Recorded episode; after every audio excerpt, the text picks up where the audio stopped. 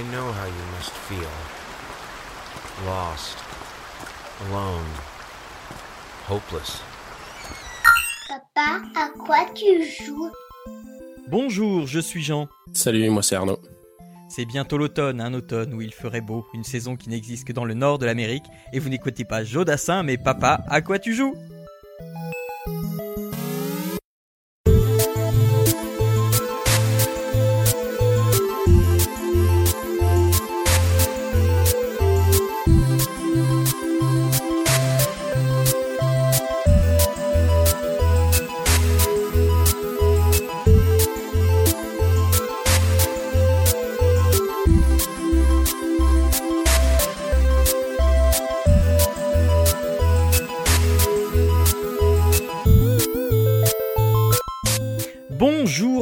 Et à tous, euh, bienvenue dans Papa à quoi tu joues, le podcast pour les parents et les gens très occupés qui vous ouvre une petite porte sur la culture ludique et vidéoludique. On est au 35e numéro, nous sommes au mois de septembre et je suis avec Arnaud tout seul. Bonjour Arnaud tout seul, ça va? Bah je vais bien tout seul, euh, comment dire, euh, ça va bien. L'été touche à sa fin, euh, euh, mais il fait toujours beau de notre côté de l'Atlantique. Alors il va falloir bien. pardonner Arnaud parce que chez lui euh, il est 8h moins 10 du matin. Euh, je je l'ai levé euh, un, un peu tôt et donc euh, je le remercie beaucoup euh, d'être disponible à cette heure très matinale pour lui. Oui, c'est ça. Ça peut trop pour un dimanche, ça pique un peu. euh, Voilà. Et euh, David n'est pas là, on pense bien à lui, mais euh, voilà, il est retourné au temps de la préhistoire puisque sa connexion internet a lâché et il est déconnecté de tout, de toute civilisation. Euh, ça, voilà, bon ça. courage, bon courage à lui. J'espère qu'il sait faire un feu.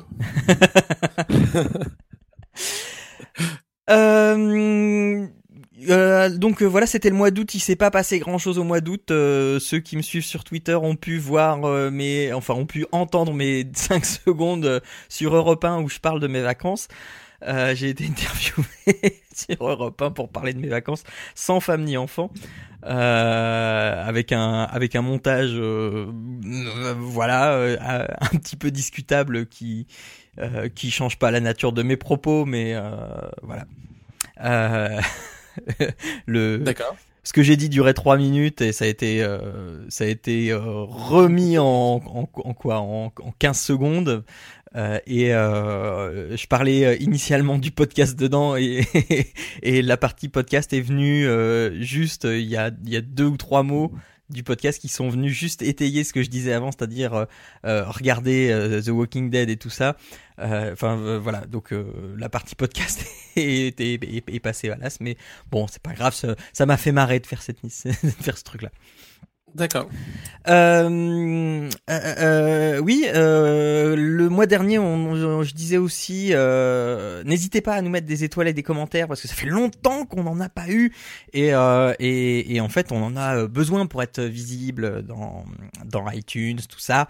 Donc c'est c'est jamais inutile. Euh, même même juste des étoiles. euh, J'avais vu sur mobile, en fait, quand on est sur iOS et sur iTunes, euh, il faut pour mettre des juste des étoiles, il faut quand même cliquer sur euh, rédiger un commentaire et on met juste des étoiles, on valide, il n'y a pas besoin de rédiger un commentaire. Mais voilà, comme ça vous le savez, ça prend euh, 15 secondes à tout casser et euh, on vous en remercie bien bas. Euh, sinon, eh bien, au sommaire ce mois-ci, euh, une pléthore d'actu. On va encore parler de Pokémon Go. Je, je, je, je m'étais dit que j'en parlerais pas forcément euh, ce mois-ci, mais euh, vu tout ce qui s'est passé, euh, alors le phénomène Pokémon Go, vu ce qui s'est passé de positif et de négatif, on pouvait pas y couper.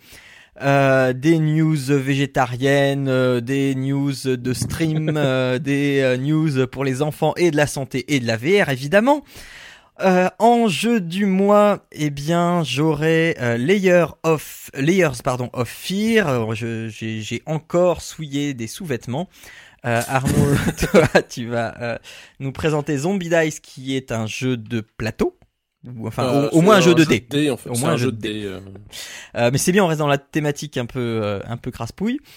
Euh, ensuite, euh, ensuite, c'est moi qui décide. Fabien m'a fait tester encore une fois un jeu. euh, C'est celui-là, c'est Still Life. C'est un vieux jeu qui date de 2005.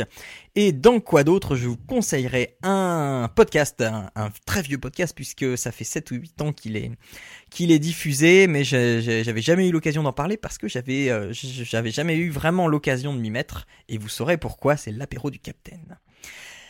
Eh bien, euh, commençons notre programme euh, avec les actus.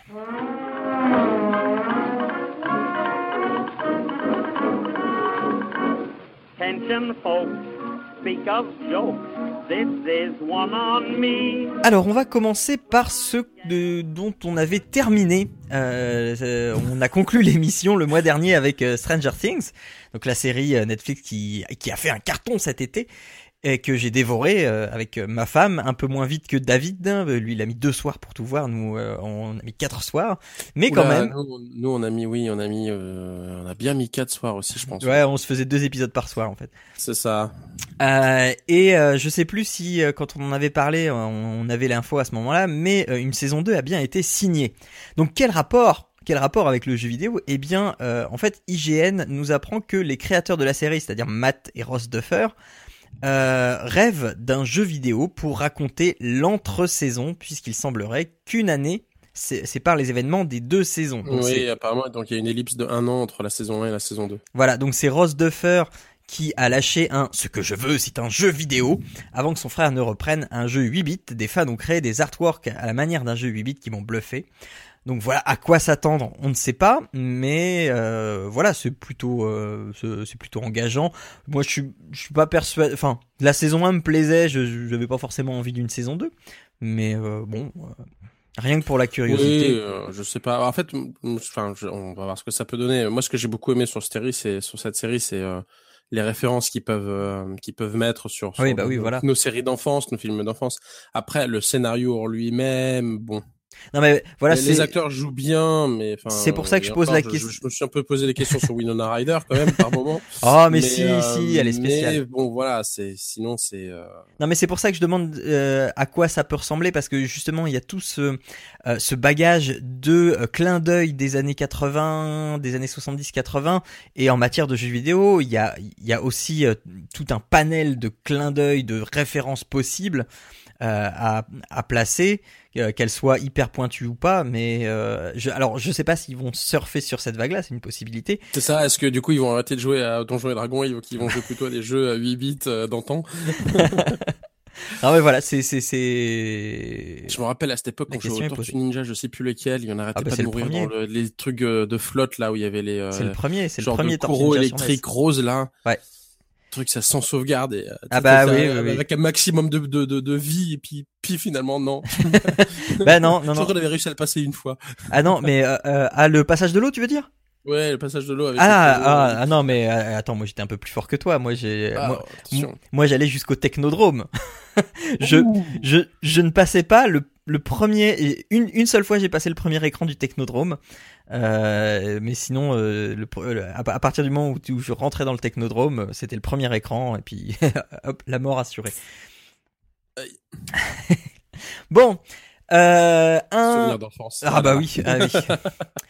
Euh, en Australie, des jeunes gamers ont initié un nouveau phénomène déplorable pour l'image du jeu vidéo, ce sont les rendez-vous criminels. Via les chats de jeux vidéo en ligne, ces derniers, sans forcément se connaître, s'organisent et se donnent rendez-vous dans la vie réelle dans le seul et unique but de commettre crimes et délits.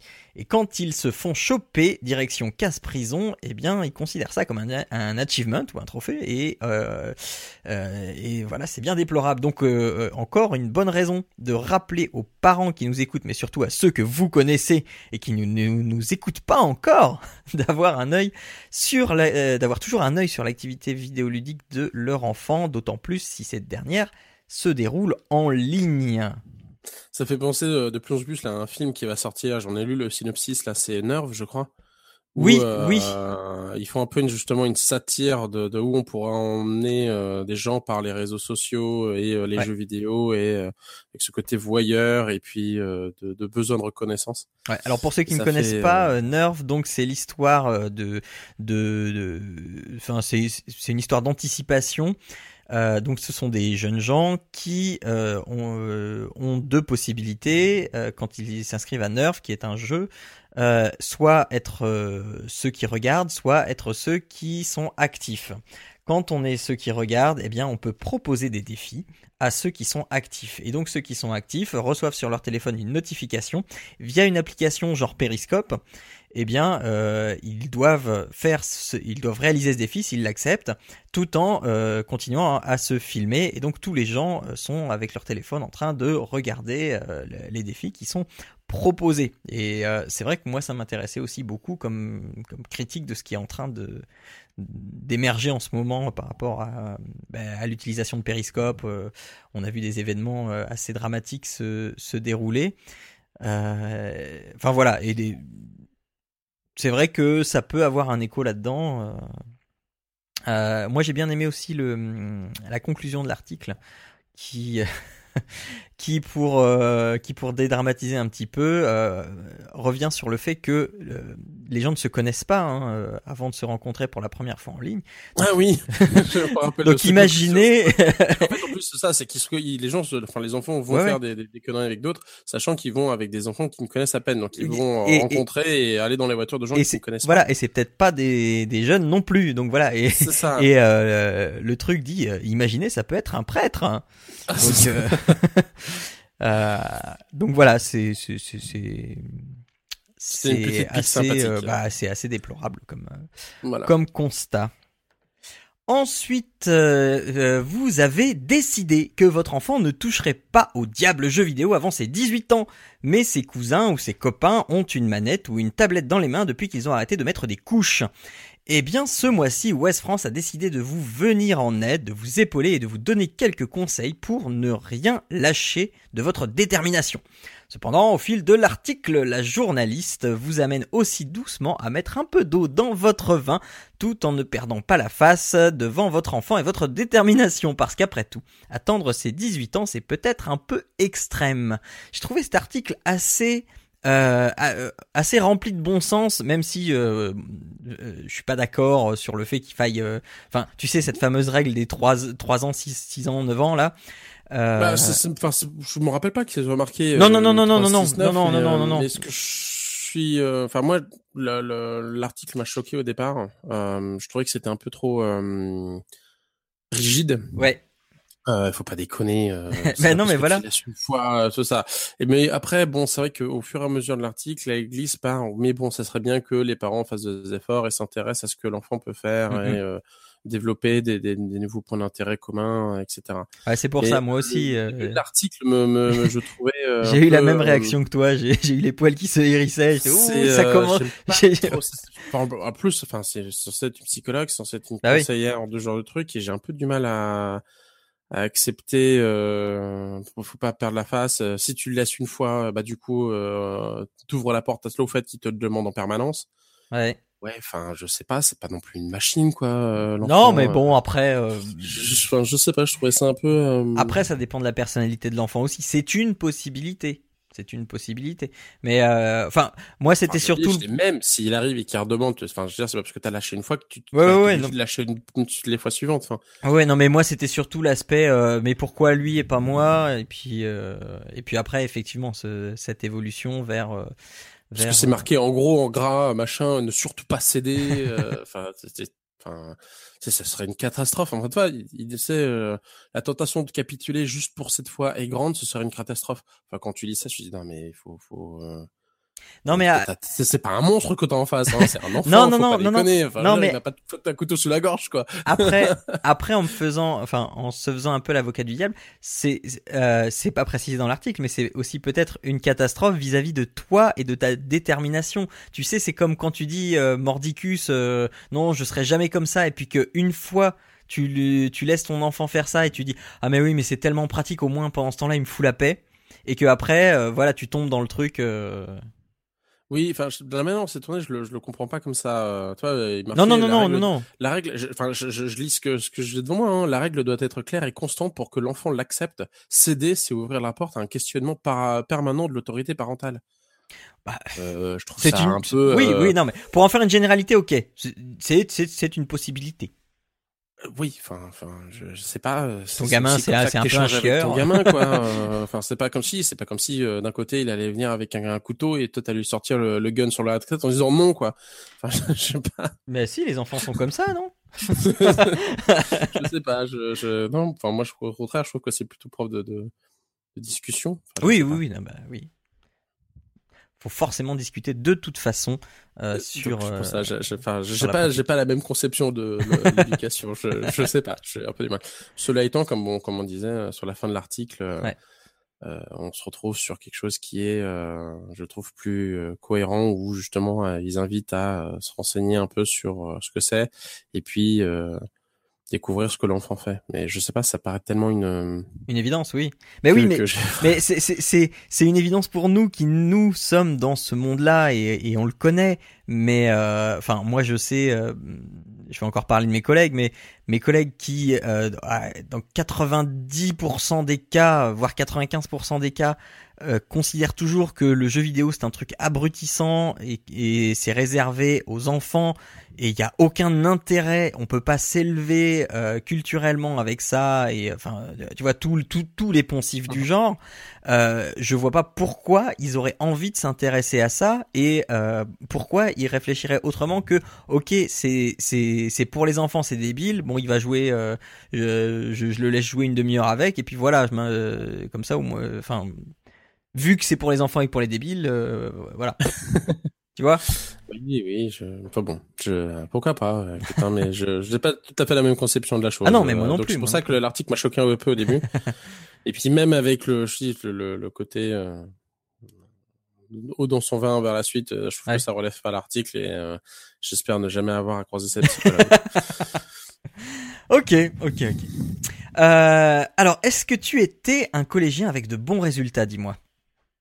Euh, bah écoute, euh, oui, plutôt. Eh bien, ça ne m'étonne pas parce que moi aussi, et une étude australienne réalisée sur des adolescents entre 15 et 17 ans a montré deux choses. La première, c'est que plus un ado passe de temps sur les réseaux sociaux, plus ses résultats scolaires en maths, lecture et sciences ont tendance à chuter. On passait pas de temps sur les réseaux sociaux, on est d'accord. hein. Bah ça existait pas. Vraiment. Genre, comment, comment dire qu'Internet n'existait pas? Euh, par contre, par contre, la seconde chose, c'est quand un ado joue régulièrement à des jeux vidéo. Alors, l'étude précise en ligne, mais euh, j'ai un peu cherché, j'ai un peu gratté. Il s'agit, euh, il peut s'agir de jeux solo disponibles en ligne comme de jeux multijoueurs. Donc, je sais pas pourquoi c'est spécialement en ligne, tu vois. En ligne, oui. Ouais. Euh, donc, euh, quand un, il joue régulièrement à des jeux vidéo, ses résultats en lecture, maths et sciences euh, ont tendance à augmenter jusqu'à 15 points en maths et 17 en sciences pour les joueurs jouant presque tous les jours. Voilà, c'est la rentrée. euh, il est temps d'offrir une console portable à vos enfants. C'est ça. C'est- c'est- c'est- je pense que c'est le meilleur support, hein, je dirais, pour euh, faire les devoirs. Euh, non, sans, sans, sans rentrer dans ça, parce que forcément, euh, malgré tout, on avait quand même des... des, des on pouvait pas jouer à la console tous les jours, tout le temps. Non, non, non, Enfin, voilà. pas, de mon côté, j'avais quand même de faire devoir faire mes, je devais quand même. Oui, mes c'était le devoirs, week-end. hein. D'ailleurs, c'était toujours après, bizarrement, que je devais jouer. Ouais, ouais, j'ai j'ai jamais compris. pourquoi, pourquoi cet ordre-là et pas l'autre? Mais euh, mais cela étant, oui, c'est assez marrant de, de voir une, une étude comme ça. Euh, Bah alors, bon, ça s'explique- sur euh, Bah- si c'est- l'étude est sérieuse et s'il y a un échantillon représentatif, mais euh, Ça s'explique sur le le fait que ces jeux en fait font résoudre des puzzles aux joueurs, en- engagent le- la réflexion mathématique, la réflexion logique, etc. Euh, développe le- l'entraide avec les jeux multijoueurs euh, et euh, Enfin, sur, sur, ce que j'ai lu, hein, j'ai pas lu les 26 pages en anglais, hein, mais sur ce que j'ai lu de l'étude, apparemment, ça, ça montrait que la régularité dans la pratique, qu'elle soit hyper régulière ou pas, euh, enfin hyper, euh, euh, que la régularité soit hyper courte ou pas, c'est- c'est-à-dire qu'on joue tous les jours ou qu'on joue toutes les semaines ou euh, voilà.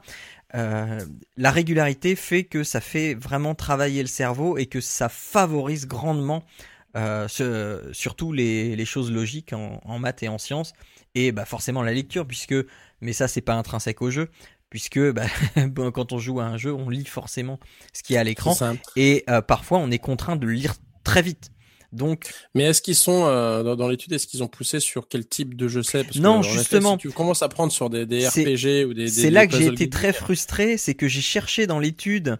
Bon, alors encore une fois, j'ai cherché en diagonale, hein, mais euh, à base de mots clés, à base de euh, voilà. Et tout ce que j'ai trouvé, c'est ce que j'ai dit, c'est que ça peut être des jeux solo ou multijoueurs en ligne. Donc j'étais assez frustré pas, de ça, euh, voilà. C'est ça. Enfin, veux dire, t'as- c'est pas dans tous les jeux non plus que t'as des énigmes et des, euh, des non. puzzles à résoudre. Et c'est pas euh, dans tous les jeux euh, non plus que t'as euh, des pavés à lire, etc. Enfin, genre, tu prends un Street Fighter, t'as pas vraiment d'énigmes, t'as pas vraiment de lecture, quoi. Non, non, non, mais du coup, ça fait travailler tes réflexes, ça fait travailler Oui, ta je- je- je logique parce que tu, mais là, tu analyses, tu- sur les maths, la lecture et la Oui, science. oui. Donc c'est pour ça, je, Bah, suis, je suis un peu. euh, Ben, si, alors si parce que euh, plus en science, parce que tu vas élaborer des stratégies pour contrer ton adversaire. Moi, je me rappelle à l'époque quand j'étais euh, sur ma Super NES à, jouer à Street Fighter 2 euh, pour battre Bison. mais euh, enfin, pour battre les quatre boss, il a fallu que j'analyse leurs coups, que je me dise voilà, il faut que je time mes trucs comme ci, comme ça, machin. Et du coup, en science, tu as une capacité d'analyse qui se, qui se pousse en fait. Euh, oui, oui. Bah après, je, je- je- c'est là où je me suis rendu compte quand j'étais euh, petit que j'ai élaboré des euh, stratégies en fait que d'autres avaient élaborées à mon nom et qui avaient même dit des, des noms euh, dessus, du genre le hit and run. J'étais un spécialiste du hit and run quand j'étais gamin. et j'ai appris, mais genre peut-être dix ans après, que c'est comme ça que ça s'appelait en fait ce que je faisais. D'accord, ah ben, je connaissais même pas le hit and run. Non, moi je suis plutôt adepte euh, du, du, du blocage contre.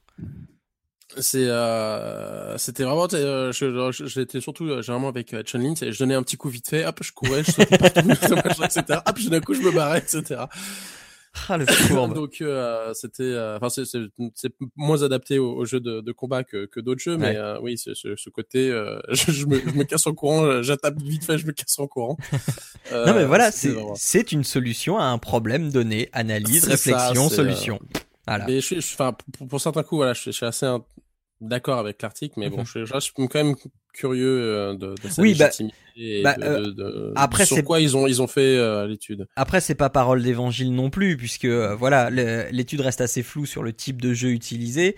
Euh, et euh, il, enfin, il faut quand même raison garder, comme comme tu le disais avant, hein, les devoirs d'abord, les, le- les loisirs Ouais. après. Euh, c'est pas parce qu'on va euh, rester toute la nuit sur euh, sur son ordi à jouer à Call of Duty qu'on va réussir son interro de maths le lendemain. C'est ça, oui. il y a- il y a- mais ouais, après, je je je, enfin, je, je te rejoins sur sur leur, leur conclusion. Hein, c'est euh, le fait juste peut-être d'avoir des des puzzles ou des des énigmes. qui sont euh, pas habituels euh, te permet juste d'ouvrir un peu ton esprit et d'ouvrir un peu ton ta manière de réfléchir pour Ouais. résoudre euh, d'autres enfin Ouais. d'aborder les problèmes différemment Mm, mm. Et oui. Et puisqu'on parle éducation, voici un élève que j'aurais bien aimé croiser, un certain Arnaud B, qui a 14 ans et qui a proposé à son professeur d'art plastique, ta, ta, ta, euh, comme euh, un projet de fin d'année qui est un jeu vidéo. Ça y est, les adolescents commencent à savoir coder et commencent à apprivoiser un outil de création supplémentaire, le jeu vidéo. J'étais aux anges quand j'ai lu cet article. Euh, bon après j'ai essayé de télécharger le jeu, c'est un jeu Android. Ah, voilà. Euh, euh, bon ah, j'aurais pu faire l'effort sur un émulateur et, tout ça, mais je l'ai fait assez tard et j'avais plus le temps de le mettre sur un émulateur. Mais euh, enfin voilà hum, la démarche est très intéressante et ça me donne confiance. Je, je dis pas que tous les ados sont comme ça, attention. mais euh, c'est quelque chose qui commence à, s'apprivoiser, euh, qu'il commence à apprivoiser, pardon, et euh, je, bah, je trouve qu'au niveau créativité, c'est quand c'est quand même plutôt engageant. Après, je- moi, je, je rebondirai malgré tout. Il y a aussi quand même le, le- donc il y a la part de l'élève qui, qui bon voilà, qui a, qui a proposé ça, etc. Mhm. Il y a aussi quand même la part du prof qui l'a accepté. Parce que le prof aurait pu te dire euh, non mais c'est quoi ton truc débile là je Oui, te non, mais c'est un prof d'art plastique. selon oui non mais d'accord mais euh, ça dépend lesquels hein. il y en a qui auraient, pu dire euh, je suis désolé euh, non non c'est euh, le thème c'est plutôt euh, un projet euh, Bah, du alors, type tu feras de la renaissance selon je sais pas qui non, non, pour le coup, c'était Voilà. un projet personnel. Oui mais ça ça doit quand même rester dans un cadre non? Bah, euh, projet personnel, théoriquement, non. De, bah, projet Vous personnel, c'est. euh, euh, sur des trucs un peu bizarres Bah euh, évidemment s'il y a de la zoophilie, s'il y a de enfin oui bah évidemment euh, s'il y a de la nécrophilie, ce genre de choses bah forcément. Mais euh, sinon euh, bah non voilà, c'est un projet personnel. Donc euh, il, il faut que ce soit argumenté, il faut que ce soit débattu, faut euh, voilà, faut que ce soit de bonne qualité. Euh. Faut que ça du sens, mais voilà, là pour le coup c'est un projet personnel. On, euh, la plupart des projets sont, euh, dirigés, il y a un sujet, il y a, des consignes, des contraintes, mais euh, là le projet personnel c'est une possibilité, d'autant plus qu'avec la réforme, moi j'ai remis en place aussi les projets personnels.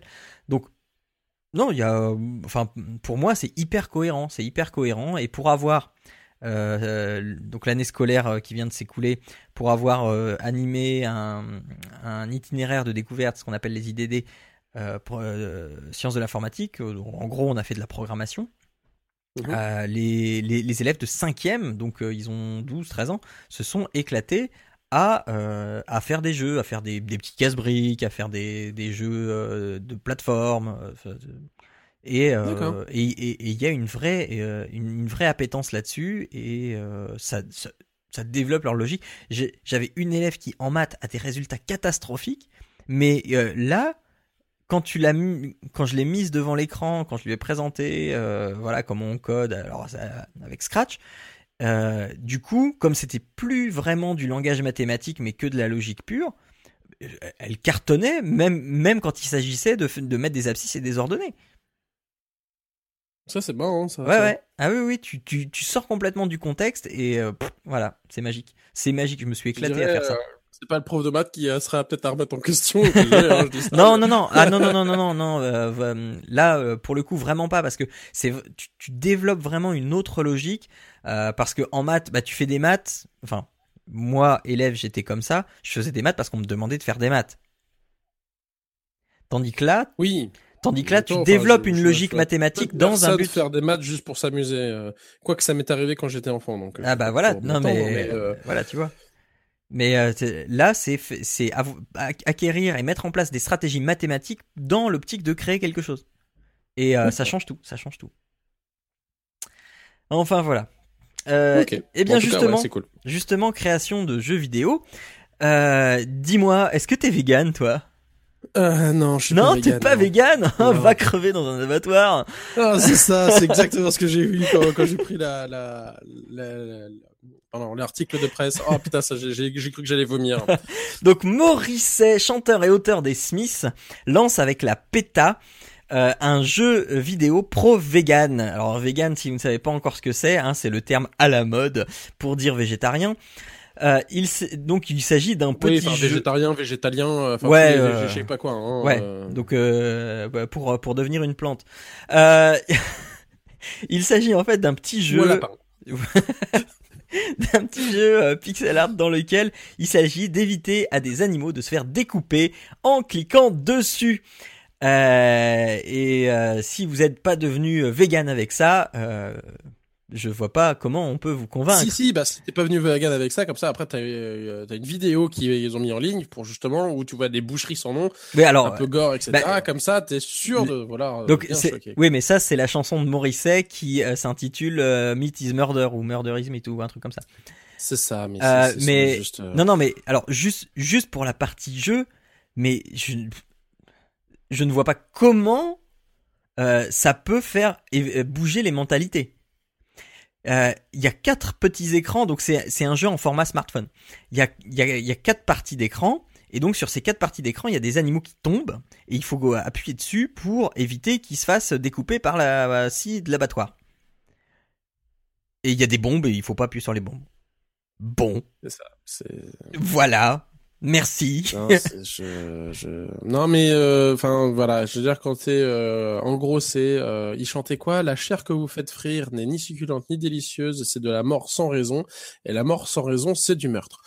Je que dire hein, Je euh, Non, mais je- on a je- le droit d'être végétarien. On a le- je- on a le droit d'être végétarien, mais en fait, ce qui m'agace très profondément euh, dans, dans ce- ces organisations de ce type-là, c'est que euh, c'est pas, elles sont pas que euh, végétariennes. c'est qu'en ça te fait culpabiliser. prosélytisme. Elles cherchent à culpabiliser Ouais, et faire du prosélytisme en disant ce que vous faites, c'est pas bien. Venez comme nous, nous on a la bonne parole. Ça fait vraiment penser à du prosélytisme religieux, quoi. Bah oui, non mais je- alors Je, Complètement. ah, je- ça me donne de l'urticaire. et euh, j'ai envie de te dire, non mais, euh, Non, mais- attends, déjà, redescends sur terre. euh, complètement. L'homme est et- omnivore et puis c'est tout, quoi. mais complètement. Mais c'est c'est c'est c'est pour ça que j'ai relevé la news. C'est parce que je trouvais que justement ce jeu ne veut tellement rien dire que du coup il s'inscrit il, s'inscrit pas dans cette démarche. Oui, en plus, c'est, c'est, enfin, c'est. Voilà, donc, euh, donc euh, apprenez à faire un jeu et euh, euh, enfin un jeu qui Mais même, qui- je- non, mais mais- mais non, mais qui véhicule- en fait. Faites pas de jeu. bah oui non mais mais non mais au moins ça Ah. serait intéressant. Au moins ça serait intéressant même si on n'est pas d'accord avec le propos. Au moins ça serait intéressant de voir comment est-ce que par le jeu vidéo il traite ce sujet là qui est important pour une partie de la population. Mais enfin là c'est une blague. C'est une blague. On dirait que ça a été développé. Ben, j'aurais très bien pu faire ça avec mes élèves de cinquième dont je parlais tout à l'heure mais clairement clairement C'est à l'heure- non non mais c'est Si tu cliques pas assez, t'as une giclée de sang. Euh, bon, elle est pas très offensive. Et puis sinon, Ouais, c'est, mais- quoi C'est, enfin, je, ouais, non, je. Non, non, mais je- clairement, c'est c'est à la portée de ce que je faisais avec mes élèves de cinquième euh, l'an dernier. Ça- enfin voilà. Ça, ça, c'est mémoriser, croix au symbole. Ce jeu est la plus grande des croisades sociales entre toutes. Oui, non mais redescendre sur terre. C'est ça, non, mais c'est surtout pas de problème. Mange ce que tu veux, mais me Bah fais oui, pas oui. chier sur ce que j'ai dans mon assiette, quoi. Ouais. Enfin bref, le monde est fou. Euh... mais euh, là, en- encore Ah, une fois, hein, je le redis, vous avez le droit d'être végétarien. euh, Ah, je- bah, on rien Voilà. contre les, les- les végétariens. J'en ai vraiment contre les gens qui cherchent à me culpabiliser Voilà, parce que j'aime bien manger un bout de steak. Euh, maintenant, eh bien, pour euh, pour adoucir un petit peu les mœurs, hein, voilà, on est un peu nervé là. Euh, je vous propose de parler un peu de musique puisque Spotify propose désormais une section pour les gamers mélomanes sur son site internet uniquement. C'est dommage. Euh, il s'agit d'albums, de playlists uniquement composés de morceaux de jeux vidéo. L'offre est loin d'être complète, mais elle comporte déjà des morceaux de tout genre et de toutes époques. Ça m'a fait plaisir de pouvoir Oui. écouter euh, les Megaman à côté des Uncharted. Alors moi, je, je l'ai pas euh, fait encore parce que je, je vais pas, enfin, pas régulièrement sur Spotify, mais je pense que l'idée en, elle-même est euh, très intéressante Mm, parce que c'est vrai qu'un bon petit, euh, bonne petite musique de jeux vidéo, euh, et on a des magnifiques orchestrés, etc. Et bah, ça peut être sympa. Donc je sais pas exactement la, en effet la playlist qu'ils proposent, le répertoire qu'ils ont, mais rien que Bah, le, la c'est- porte, c'est c'est intéressante très fourni. Il y a y a des dizaines de pages d'albums. Mais euh, ça reste sur le site internet et, voilà parce que moi ce, Spotify je l'utilise c'est dans la bagnole donc euh, donc euh, vite vite sur l'app euh, s'il vous plaît mais euh, mais voilà c'est une c'est une bonne initiative qui ne demande qu'à se qu'à s'étoffer. Euh, et, et, et on en arrive au sujet important, hein, euh, la médecine et la réalité virtuelle. Mes deux sujets de prédilection, paf, d'un coup. Euh, c'est ça. Donc c'est euh, c'est Donoir qui a relayé l'article sur Twitter. Euh, du coup, je vous emmène en Caroline du Nord, dans le département de la Duke University aux États-Unis. Une équipe mène des travaux depuis 7 ans sur l'utilisation de la réalité virtuelle dans le traitement de la paraplégie, c'est-à-dire la paralysie totale ou partielle des membres inférieurs, voire du tronc. Pas Jacques. Hein. Euh, grâce à une grâce à une je l'avais même pas préparé. Mon Dieu. Euh, Grâce à une interface homme-machine et un exosquelette, l'équipe a réussi chez les patients à stimuler de nouveau des zones du cerveau qui permettent d'appréhender les mouvements de la marche, mais aussi de regagner des réactions sensorielles et même viscérales. Euh, c'est- c'est-à-dire euh, des sensations avec les boyaux, euh, tout ce qui est faire pipi, faire caca, tout ça, parce qu'il faut savoir que quand on est pa- paraplégique, bah, du coup l'incontinence est là et on, ne sent plus ou quasiment plus sa vessie ou, ou son sphincter et donc ça peut amener à de forts désagréments. Donc donc voilà, on, on- vous branche sur de la VR, on vous, enfin concrètement ça se passe comme ça, hein. on, vous, branche sur de la VR en, plusieurs phases, en six phases, mais on vous branche sur de la VR, on vous fait marcher en réalité virtuelle et euh, le cerveau, C'est- plus que ça. Enfin, de ce que moi j'en comprends, c'est euh, on te branche sur la VR, on te met des capteurs sur le cerveau, Ouais. et le cerveau va interpréter le mouvement, mais en fait, C'est ça. tu- physiquement, tu ne bouges pas. Mhm. Le, le cerveau va, va, va réagir. Ça, c'est la première phase. à- à- au fait de, que tu, tu bouges, mais euh, du coup, le cerveau va le transformer, si tu veux. Ils vont capter toutes ces ondes, ils vont le passer par le logiciel, et puis après, ils vont le remettre sur un exosquelette. Ce qui fait Voilà. que Après, quand toi tu vas vouloir bouger, ben, en fait, les connexions neuronales qui ont été utilisées vont être transmises sur l'exosquelette, Mm, mm. ce qui va te permettre d'après de bouger. Voilà. Et comme en fait c'est comme un circuit qui passe malgré tout par le cerveau, et ben et en plus l'étude montre que euh, apparemment ça recrée euh, des passages des nerfs, etc. Et ça recrée les sensations et tu recommences à, enfin le, le j'arrive pas à guérir totalement, Non, mais non, euh, mais- il y a des nettes améliorations malgré tout. Voilà, tu, Parce y que a le, cerveau a l'air de se guérir, euh, de forcer sa guérison lui-même. Voilà et du coup parce que quand on quand on perd euh, justement la sensation de ses membres inférieurs, le cerveau oublie euh, p- puisqu'il il, euh, il a beau essayer de, le- de les faire fonctionner, il n'y arrive pas et euh, donc donc ça ne sert plus à rien pour le cerveau de mettre en place ces connexions. Et voilà et, et, et là on a un moyen de pallier à cette impossibilité de bouger, c'est-à-dire la réalité virtuelle, qui va faire croire à notre cerveau qu'on bouge et donc qui va réactiver ces zones et, euh, et faire, euh, bah, comme tu l'as dit.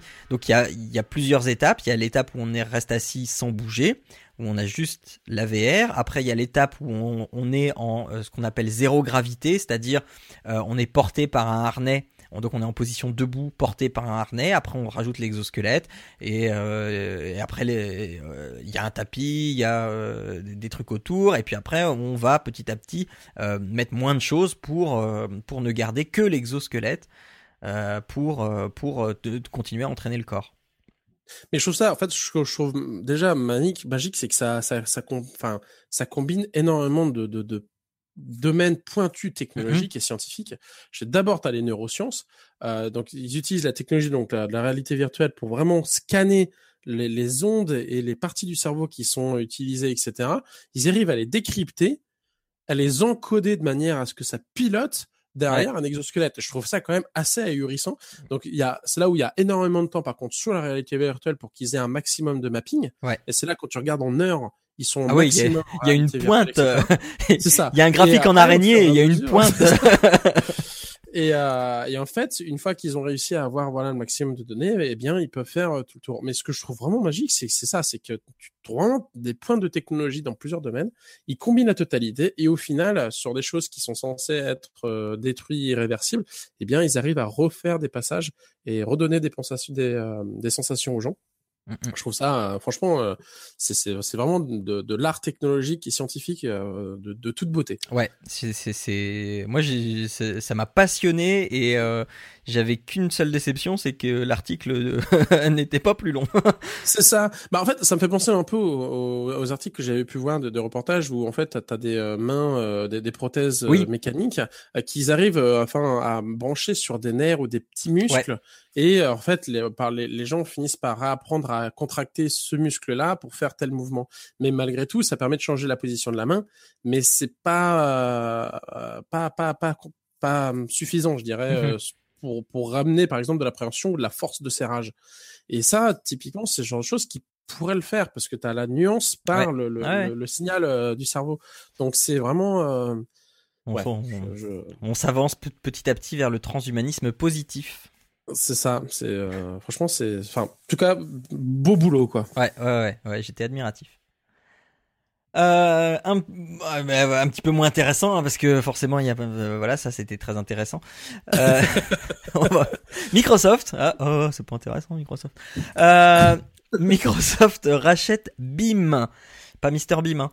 Euh, rachète Beam je suis en forme hein. c'est clair. rachète Beam, une plateforme de streaming euh, pour faire de la concurrence à Twitch. Mais en fait, on- non, c'est pas vraiment pour faire de la concurrence à Twitch, mais euh, pour s'offrir en fait de nouvelles perspectives suite à leur politique de plateforme unique. C'est-à-dire, euh, t'as ton jeu sur Xbox, tu l'as aussi sur Windows 10. Euh, le plus de Beam, c'est qu'en fait, il permet une interaction avec les spectateurs qui peuvent voter euh, euh, par rapport à ce que fait le, le streamer ou euh, même peuvent, euh, peuvent intervenir en jeu pour provoquer des événements dans le jeu qui est streamé. C'est ça. Et c'est là où j'en reviens à tu, tu couples ça avec la réalité virtuelle et puis euh, des ça et puis tu te retrouves encore dans Nerve. C'est vrai, j'y avais pas pensé, j'y avais pas pensé, mais ouais, ouais. Là, le parallèle est plutôt, ouais. Bon, ouais, à voir, hein. Moi, enfin, tu vois, enfin, pour moi, Twitch est tellement bien installé. Euh, même euh, avec YouTube, YouTube Gaming là, qui, enfin moi j'ai jamais aimé YouTube déjà à la base, mais euh, avec YouTube Gaming, enfin j'ai aucun intérêt d'aller sur YouTube Gaming je suis pas YouTuber donc je m'en fous, j'ai rien sur YouTube. Euh, mais pff, enfin voilà, Twitch est là, ça fait bien le taf. Enfin, je sais pas, j'ai du Ouais, mal à. euh, mais bon, je- je sais après, pas, moi, je, jamais, euh, suis toujours euh, content qu'il y ait de la concurrence. Ah oui, oui, ah non, ça, ça non, non. Forcément, nécessairement d'améliorer les choses. Euh, bon, après. Mais oui, mais euh, tu vois, Twitch est tellement bien installé que j'ai l'impression que rien ne peut lui faire de l'ombre en fait. Oui, mais je te dirais malgré tout, euh, même s'il s'il était seul et qu'il a une, une- du coup le monopole, euh, un monopole, je trouve que c'est jamais très bon. Ils vont pas forcément chercher à s'améliorer, ils Ouais. vont pas, euh, etc. Alors que si t'as d'autres qui proposent, comme je disais, là, tu disais finalement une, je sais pas si c'est très utile ou pas, mais ce, ce côté de vote et il a une petite nuance, et bien peut-être que ça va amener des Bah, améliorations ou des, Ouais. des Bah réflexions d'autre côté. euh. Tu vois, si c'est intégré euh, au, euh, à un truc genre Xbox Live, enfin aux fonctionnalités genre Xbox Live, je sais pas, j'ai pas d'Xbox, je sais pas exactement comment ça fonctionne, mais euh, si c'est si c'est implémenté justement sur ces choses-là, ça permet aux développeurs de réfléchir déjà. Euh, parce qu'ils savent que ça va être porté sur Xbox ou Windows 10, donc ils peuvent implémenter des fonctionnalités là-dessus par rapport à ça. Ça peut aussi être une aussi, stratégie ça, euh, comme ça. très bien dire, parce que finalement, le, le, le streaming de jeux vidéo, c'est surtout sur les jeux PC. Sur Oui. les jeux consoles, c'est déjà un peu plus compliqué. Euh, donc là, ça peut permettre de faire ça aussi, Ouais, ouais. J'imagine. On verra. Mais euh, enfin, de tous les cas, moi, je suis, je suis euh, plutôt de l'avis de euh, au plus il y a de, de personnes, et au plus il y a de concurrents, au mieux c'est. que, Oui, euh, oui, bah, généralement, ça sert bien la créativité d'avoir de la Ouais. concurrence, et Ouais. au plus, j'ai envie de dire, elle est euh, euh, hargneuse dans le bon sens du terme, euh, qu'elle est compétitive, euh, au mieux la, la, créavi- la créativité se fait. On verra, le futur nous dira ce que nous réserve euh, Microsoft euh, comme bonne ou mauvaise surprise. 6,5 hectares à aménager. Parisiens et utilisateurs de Paris, la mairie fait appel à vous au travers d'un jeu vidéo pour imaginer le futur parc Chapelle Charbon. Euh, voilà, euh, je vais pas en dire plus. euh, Est-ce que c'est une bonne idée? Bah moi je enfin quand tu lis l'article euh, Ouais, mais alors si je te dis ça sans lire l'article. euh, moi pour moi c'est une bonne idée. D'accord, bah, parce que moi j'ai juste vu le gros titre, je me suis dit, Oh, les architectes, les architectes ne servent plus à rien, la mairie de Paris croit que les gens sont meilleurs que les architectes. Alors non, moi je l'ai pas compris comme ça. hein. Non, non, mais- façon, il faut, non. il faut toujours un architecte. Hein. Parce Oui, que c'est pas parce qu'il y a un mec qui a un dessin qu'après on peut le construire. Il y a quand même l'architecte, quand même sa, sa fonction première, c'est de faire en sorte que ce qu'il construit tienne. oui, voilà. Ça non, non, mais pas comme un château de cartes quand même. hein. Voilà. Non, mais, enfin, il y a quand même un très gros.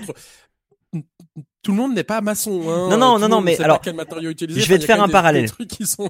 je vais te faire un parallèle. J'ai fait en, en fait le même parallèle euh, sur les justement les créatifs, les, les graphistes ou euh, le patron lambda d'une société euh, dit, euh, enfin hésite à faire appel à un graphiste pour par exemple faire son site web sachant que eh ben euh, il y a des outils aujourd'hui qui permettent de créer des, un, un, un site web facilement. Donc il voit pas pourquoi il paierait euh, un bras un graphiste pour lui faire son site web. Euh, pour moi on était un Non, petit peu moi, non non non non non non non mais attends attends attends mais oui oui non mais moi là pour l'instant j'en suis juste à je lis le gros titre. D'accord. d'accord? J'ai pas encore lu l'article à ce moment là mais après D'accord.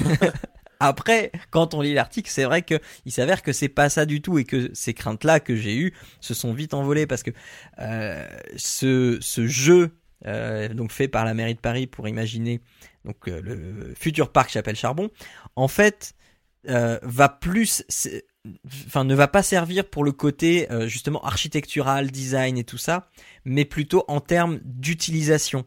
C'est-à-dire savoir ce que les utilisateurs du parc veulent comme aménagement, ont besoin comme aménagement. Par exemple, euh, enfin, ils vont prendre toutes les stats qui, vont être sorties de ce jeu de création et euh, ils vont pouvoir dire voilà, il faut euh, 60, euh, 60 toilettes. Dis n'importe quoi. hein. Mais euh, non, bah après, c'est aussi par rapport à la, la communauté euh, aussi. Qu'est-ce qui est mieux, par exemple Est-ce qu'il vaut mieux un stade de foot euh, euh, interne ou est-ce qu'il vaut mieux un cours de tennis? J'ai des conneries aussi, mais oui, non, mais Euh, voilà, c'est ça, c'est ça. qu'en fait, dans le jeu, il te limite l'argent, donc c'est- finalement c'est un peu comme un SimCity aussi, c'est que tu as un argent fixe, donc tu peux pas tout acheter, donc tu as un espace fixe aussi. Donc qu'est-ce que tu préfères mettre ou pas, etc. Et du coup, les gens vont, bah déjà, ils vont savoir quels sont les bâtiments qui sont euh, euh, les plus intéressants par rapport euh, par rapport à la population, euh, ce que, ce que la population demande les plus demandés. etc. Et après, ensuite, je suis pas d'accord. Aussi au niveau artistique, quels sont, est-ce qu'il y a des espaces verts, etc. Ou est-ce que, enfin, en gros, comment ça s'est placé, etc.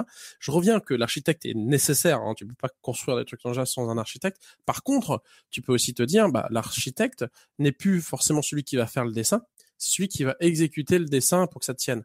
Donc, il aura quand même une partie euh, créa- de, de création pour choisir les matériaux qu'il va utiliser, mais tu pourras aussi plus de la peut-être création. payer l'architecte un peu moins en disant écoute non mais t'as déjà le plan par contre donc t'as pas Bah, ouais, t'es non, pas mais- obligé de me faire euh, toute l'étude euh, préliminaire avec des plans etc Bah oui, mais justement, c'est ça qui est le plus intéressant quand t'es architecte.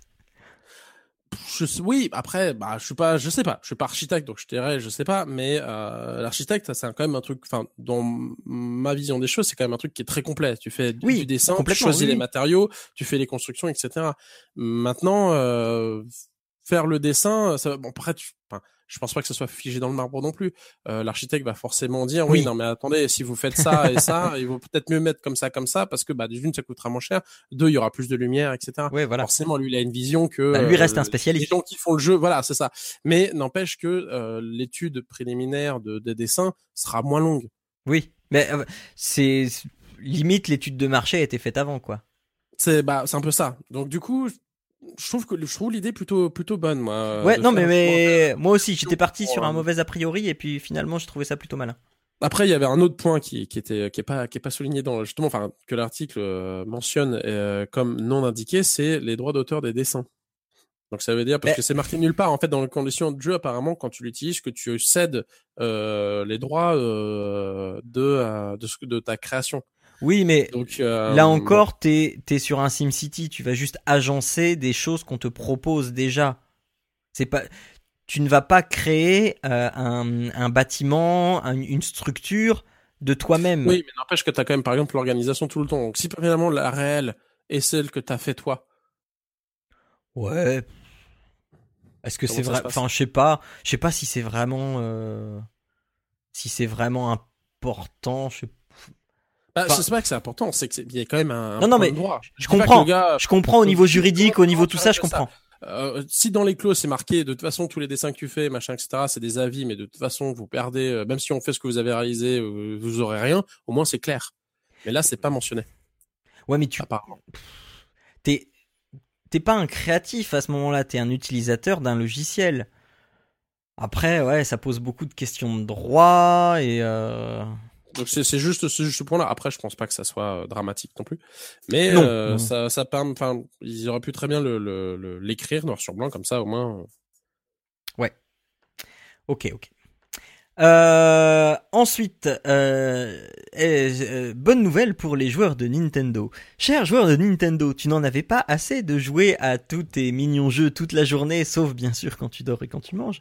Yatta Tu vas pouvoir manger Nintendo, ou plus précisément le trop kawaii Kirby, dans le tout premier Kirby Café à Osaka, un vrai restaurant appartenant totalement à Nintendo. C'est super, non? Alors, la, la première réflexion que j'ai eue, c'est, euh, bah, je, je vais répéter en fait ce qu'un ami, on en a discuté, un ami m'a dit euh, y a- juste avant, c'est euh, plutôt que de faire des restaurants, ils ont pas envie de plutôt de faire des jeux des consoles. Mhm. Parce que je sais pas, hein, ne serait-ce que Pokémon Go, c'est pas eux. Non, ah non, bah non, non, des, non, des, non, des, pour des- ça, des rediffusions, euh, on aurait pu savoir quoi en faire, euh, des Mario, etc., euh, qui sont euh, par certains moments et complètement inadaptés aux gamins, ne serait-ce que pour les, les sauvegardes, etc. Ils ont pas juste envie de euh, reprendre un peu euh, ce qu'ils ce qu'ils savaient bien faire à l'époque, euh, c'est-à-dire des consoles et des jeux. Enfin, je dis ça, hein, euh, comme ça. hein, bon, euh, Non mais ouais. non non mais mais ils en font toujours, on est d'accord. Ouais, ouais, mais euh, comment dire, c'est que je, je trouve que c'est un peu, ça manque un peu de de- de- d'originalité et de euh, d'efficacité. Mais oui, mais Euh, c'est très japonais ça. Le, le, le, le nombre de cafés qu'il y a euh, qu'il y a sur euh, des, les Dragon Quest, les, les Final Fantasy. euh, c'est- c'est- c'est c'est- c'est hyper japonais ce truc-là. Oui, je, je sais pas. Moi, je, euh, je, ça me, non. En fait, quand je vois euh, Nintendo en train de faire ça, même si c'est japonais et c'est pas forcément lié à Nintendo et que le café marche, je, je ne peux m'empêcher de penser ah mais ils ont pas autre chose à foutre. Suis désolé, hein, c'est ma première. Oui, oui, non, mais d'accord, d'accord, Elle est peut-être à tort, hein, mais euh, d'ailleurs, hein, je suis pas non plus spécialiste Nintendo, mais je peux pas m'empêcher de penser à ça. D'accord, ok, non mais. enfin voilà, si si jamais vous passez par le Japon et que, enfin par Osaka et qui vous prend une envie de manger euh, un Kirby ou euh, de manger des choses à l'image de Nintendo en général, mais surtout de Kirby, sachez que voilà, il y a un Kirby Café à Osaka. Euh, ensuite, eh bien, c'est l'heure de, par- de parler de Pokémon Go. Donc, j'ai relevé tout un tas de, de, de- de faits euh, euh, que j'estime euh, relevables, enfin dignes d'intérêt, qu'ils soient négatifs ou positifs, euh, parce que voilà, je, trouve que après un, mois et demi d'utilisation de, de Pokémon Go, c'est quand même un jeu qui, au travers de ce qu'il provoque, génère beaucoup de réflexions qui euh, a priori peuvent être euh, peuvent être euh, sans enfin anecdotiques mais, mais qui ne le sont pas tant que ça. La première c'est Jacques Cheminade qui n'a rien compris qui n'a rien compris du tout et qui après avoir constaté le phénomène Pokémon Go n'a qu'une seule envie, c'est qu'il souhaite arrêter l'exode vers le virtuel et la violence. C'est ça. Et ce mec Ah. se présente aux élections présidentielles. Voilà, voilà, donc euh, donc euh, encore quelqu'un qui comprend euh, tous les enjeux du jeu vidéo, de de de, de jouer de jouer tous ensemble. que euh, c'est parce que les gens jouent aux vidéos, ils ont peur parce que le la- la- le monde cruel est tellement cruel que les gens préfèrent s'évader dans le virtuel. Ah mon dieu, mon dieu, mon dieu. Ouais, ouais, voilà. Donc J'ai euh, jamais autant marché depuis. on s'est baladé, on a rencontré des gens qu'on n'aurait jamais croisés autrement. Ah bah attends, attends, attends. Alors, vrai que- on va en parler euh, après ça. On va en parler après Enfin, ça. c'est euh, c'est c'est je euh, Ouais.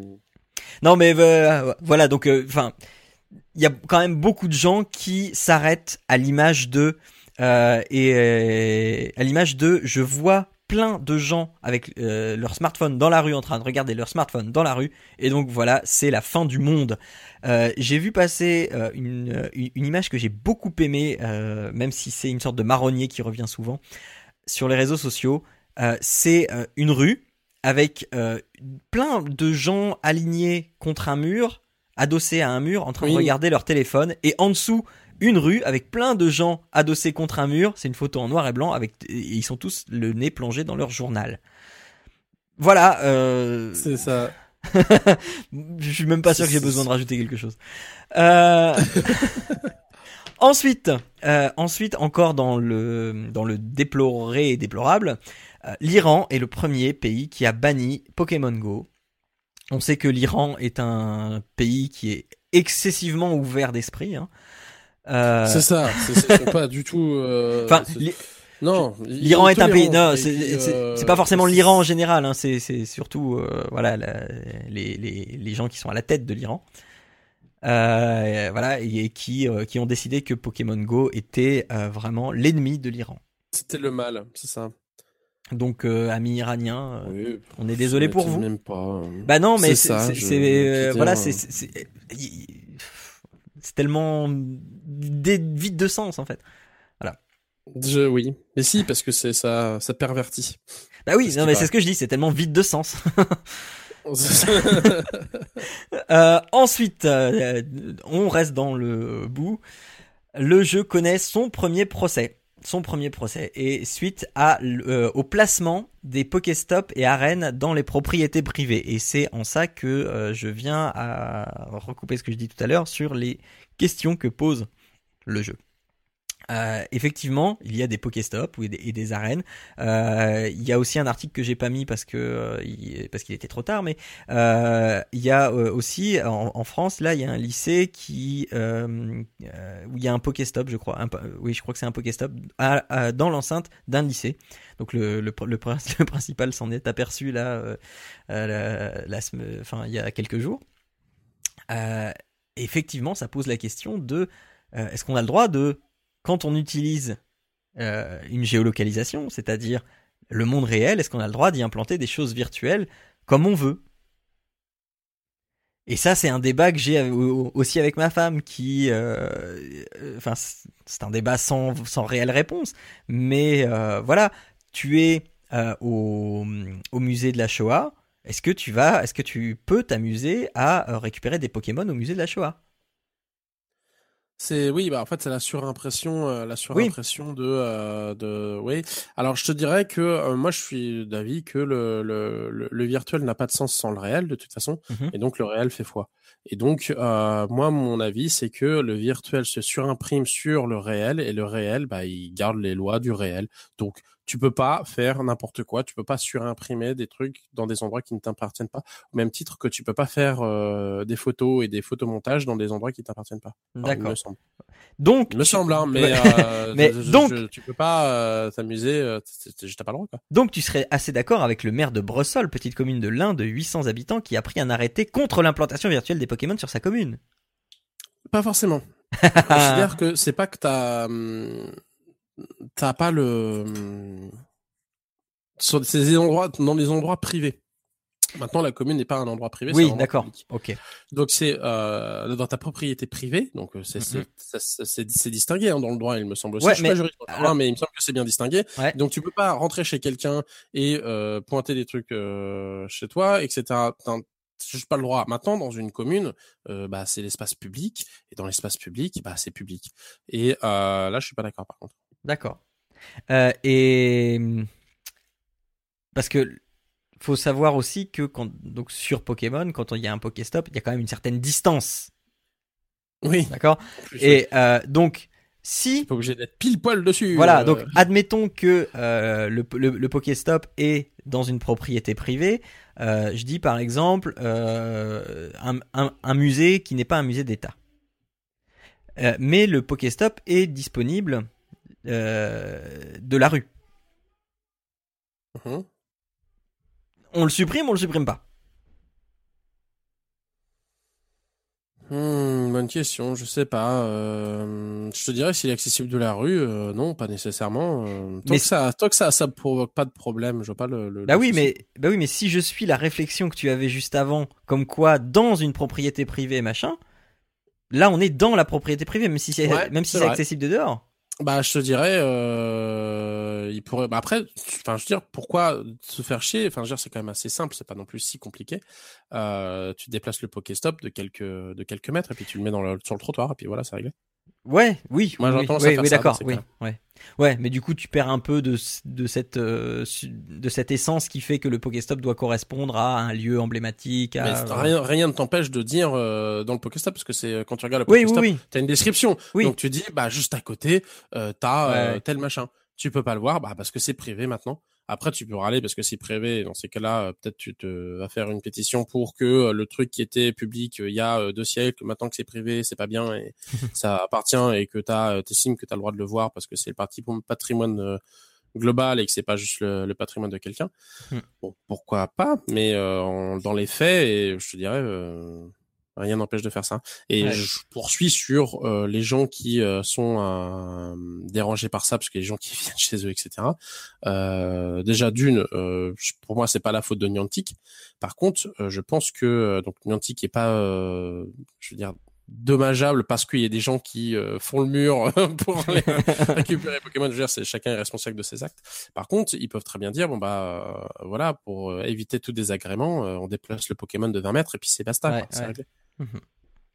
Ouais, Bah, je sens qu'on n'est pas encore au bout de ce, ce Non, genre d'histoire. Mais après, enfin, je veux dire, enfin, il faut arrêter. C'est comme les gens qui traversent. Ouais, mais voilà, ça demande du bon sens. les Pokémon en plein milieu de la rue. Enfin, Voilà. je veux dire, après, il y a juste Darwin. Hein.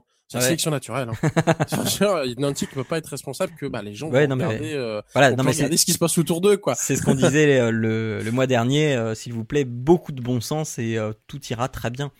C'est ça. C'est enfin, faut, au moins, il faut, faut arrêter les conneries, quoi. Euh, De toute façon, sinon, il y a Darwin. Hein. euh, Ouais, Darwin bah oui, là, hein.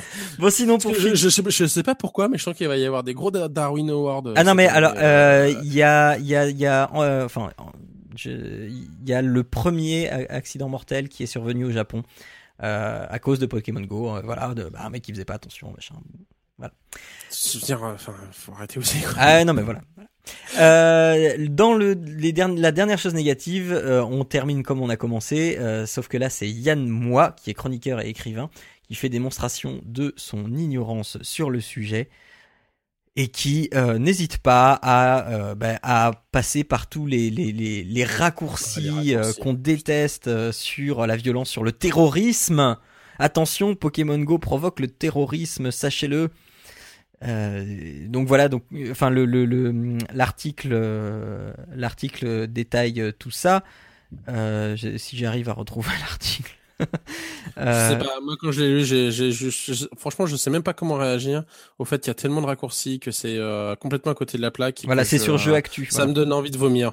Ah mais oui, Euh, complètement. Donc je, euh, L'art- je sais même pas quoi dire. L'article euh, est sur Jeu Actu, donc euh, allez sur le site de l'émission, vous cliquez Et puis c'est tellement, c'est, enfin, c'est tellement, je dirais limite bien fait dans cette, cette dégoulinerie de, de saloperie que je sais même pas par quel côté l'attaquer pour dire exactement ce qui coince, ce qui merde. Mais c'est, Non mais alors, je vais je vais juste dire la citation là qui est qui est mise dans l'article en gros. Dans un monde où des individus normalement constitués ou supposés comme tels sont capables, au risque parfois de leur vie, de passer des heures entières à capturer des Pikachu dans la nature, confirmant dès lors que la frontière jusque-là naturelle de la virtualité et de la réalité, du faux et du vrai, est désormais abolie. On aura du mal à s'étonner que des tireurs, des égorgeurs, des piétineurs, des dynamiteurs, des snipers, des crémateurs et des décapiteurs sachent exactement où se situe la barrière entre la vie et sa négation. Mon gars, quand tu lis un livre, c'est pareil. c'est, enfin voilà, voilà. Donc euh, allez lire l'article euh, ou de- documentez-vous sur ce qu'a pu euh, dire Yann moi, mais pff, voilà, c'est consternant. je dis, mais tais-toi aussi. Dans le positif maintenant, hein. Bah, justement, Pokémon Go apporte plein, plein de choses positives et euh, c'est euh, c'est sur le site euh, Oui demain, je crois, c'est ça. Ouais, Oui demain. qu'on nous fait la liste de tout ce que de toutes les choses positives qu'apporte Pokémon Go la curiosité donc comme tu le disais tout à l'heure parler avec des gens se réapproprier sa ville enfin tout à l'heure tu- ouais bah oui sortir. Marcher Se marcher. balader. euh, c'est- tu disais que t'étais jamais, euh, t'avais jamais marché autant que depuis que Pokémon Ah, bah, Go. en euh, fait aussi on a marché autant mais ça fait un moment qu'on n'était pas sorti c'est vrai que ça faisait euh, une bonne occasion de sortir Voilà, ça c'est vrai que plusieurs fois de suite on est allé se balader au parc euh, plutôt que juste euh, rester dans le jardin etc donc c'est vrai que bah là ouais on est parti marcher au parc euh, on a quoi, récupéré je sais pas moi six Pokéstop on voit les gens euh, se balader aussi avec ça c'est euh, rigolo ça. toujours regroupé au niveau des arêtes. Donc, on dit, ah, c'est lui, euh, euh, le méchant rouge euh, qui a pris l'arène ou j'en sais rien. Euh, donc non, c'est assez sympa. Et puis du coup, tu prends l'air, euh, tu euh, fais ça en famille. Enfin, nous, on fait ça avec les enfants. Euh, on garde toujours le téléphone à main quand même hein, pour éviter Bah qu'ils oui. subissent des problèmes. Mais par contre, on le tient. Et puis, bah, c'est les, enfants qui essaient de récupérer les Pokémon en lançant la boule. C'est très, franchement, c'est très sympa. Et du coup, ça nous a fait par- permettre de découvrir un endroit du parc qu'on n'était jamais allé, qui fait longtemps, un petit ponton super à côté de l'eau. C'est génial. Et euh, non, moi on l'avait, on l'avait jamais fait gaffe parce qu'il y a un petit chemin pour y aller. On l'avait pas fait gaffe. Et comme il y a un Pokéstop au bout, et bah du coup on y ça. Moi, ça m'a fait rire l'autre jour. euh, bah, c'était hier ou avant-hier. Je, passe devant euh, une arène euh, qui est, enfin, c'est un endroit où il n'y a pas beaucoup de passages. C'est un peu reculé et là je vois que l'arène est en train d'être attaquée et il y avait juste une personne qui était dans sa bagnole. C'était un employé de chez HP. qui était dans sa bagnole, HP, tout ça, pas votre service, qui était en train d'attaquer l'arène. Voilà, ça m'a fait rire. Euh, enfin voilà.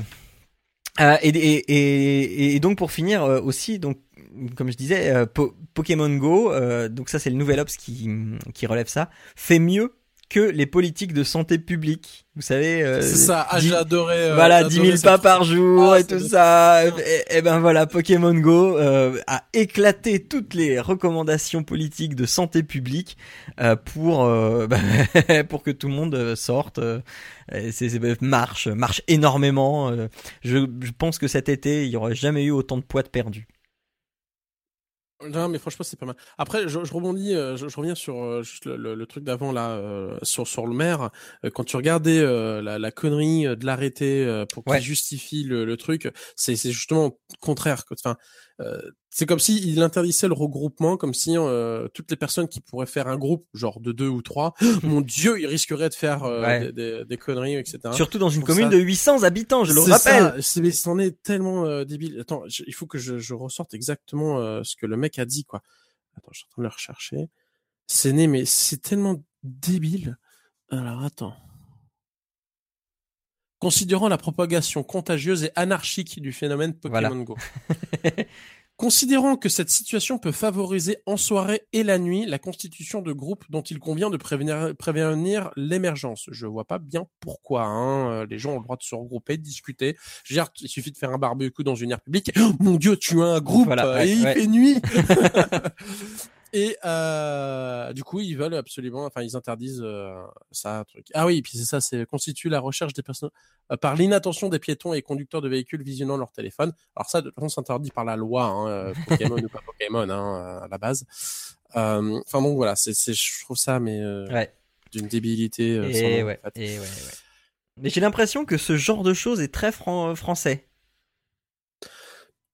Je sais pas. Euh... Après, bah, voilà, moi j'ai un, j'ai un internet français, donc euh, pose la question. Vu que tu n'as pas un internet français. Ah bah je vais essayer. Bah je sais pas, je sais pas. Enfin nous on n'en entend pas parler. euh, D'accord. Ouais, non, mais c'est- pas. pas, c'est euh, ça. Si on a on a vu euh, un reportage comme quoi il y avait une. euh, je crois que c'était aux États-Unis quelqu'un qui était rentré dans une voiture de flic américaine parce qu'il regardait euh, son smartphone et que euh, la première chose qu'il fait c'est que forcément t'as le flic qui court après etc. Et euh, parce que bon la voiture défoncée s'arrête. Et euh, elle fait ah putain voilà ce que ça m'a coûté de regarder ce, ce, ce stupide jeu. Je viens de rentrer dans une voiture. Flic soit dit en passant. Je veux dire c'est c'est pas le jeu hein. C'est juste Oui, bah oui. son téléphone Bah oui. c'est c'est euh, enfin juste arrêter d'être con quoi.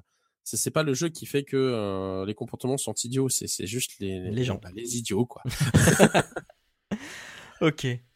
Alors avant de finir euh, ces, ces actus, euh, je voulais revenir sur un mail qui m'a été envoyé, enfin plutôt un commentaire par mail parce qu'il était, très long, qui m'a été envoyé par euh, par Damien, Canadamien, at Canadamien sur Twitter, euh, qui revient sur un sujet qu'on avait abordé euh, sur l'épisode de 23 de Papa à quoi tu joues, à savoir les DRM. Et euh, Arnaud, toi tu avais fait euh, un parallèle avec les voitures et tout ça.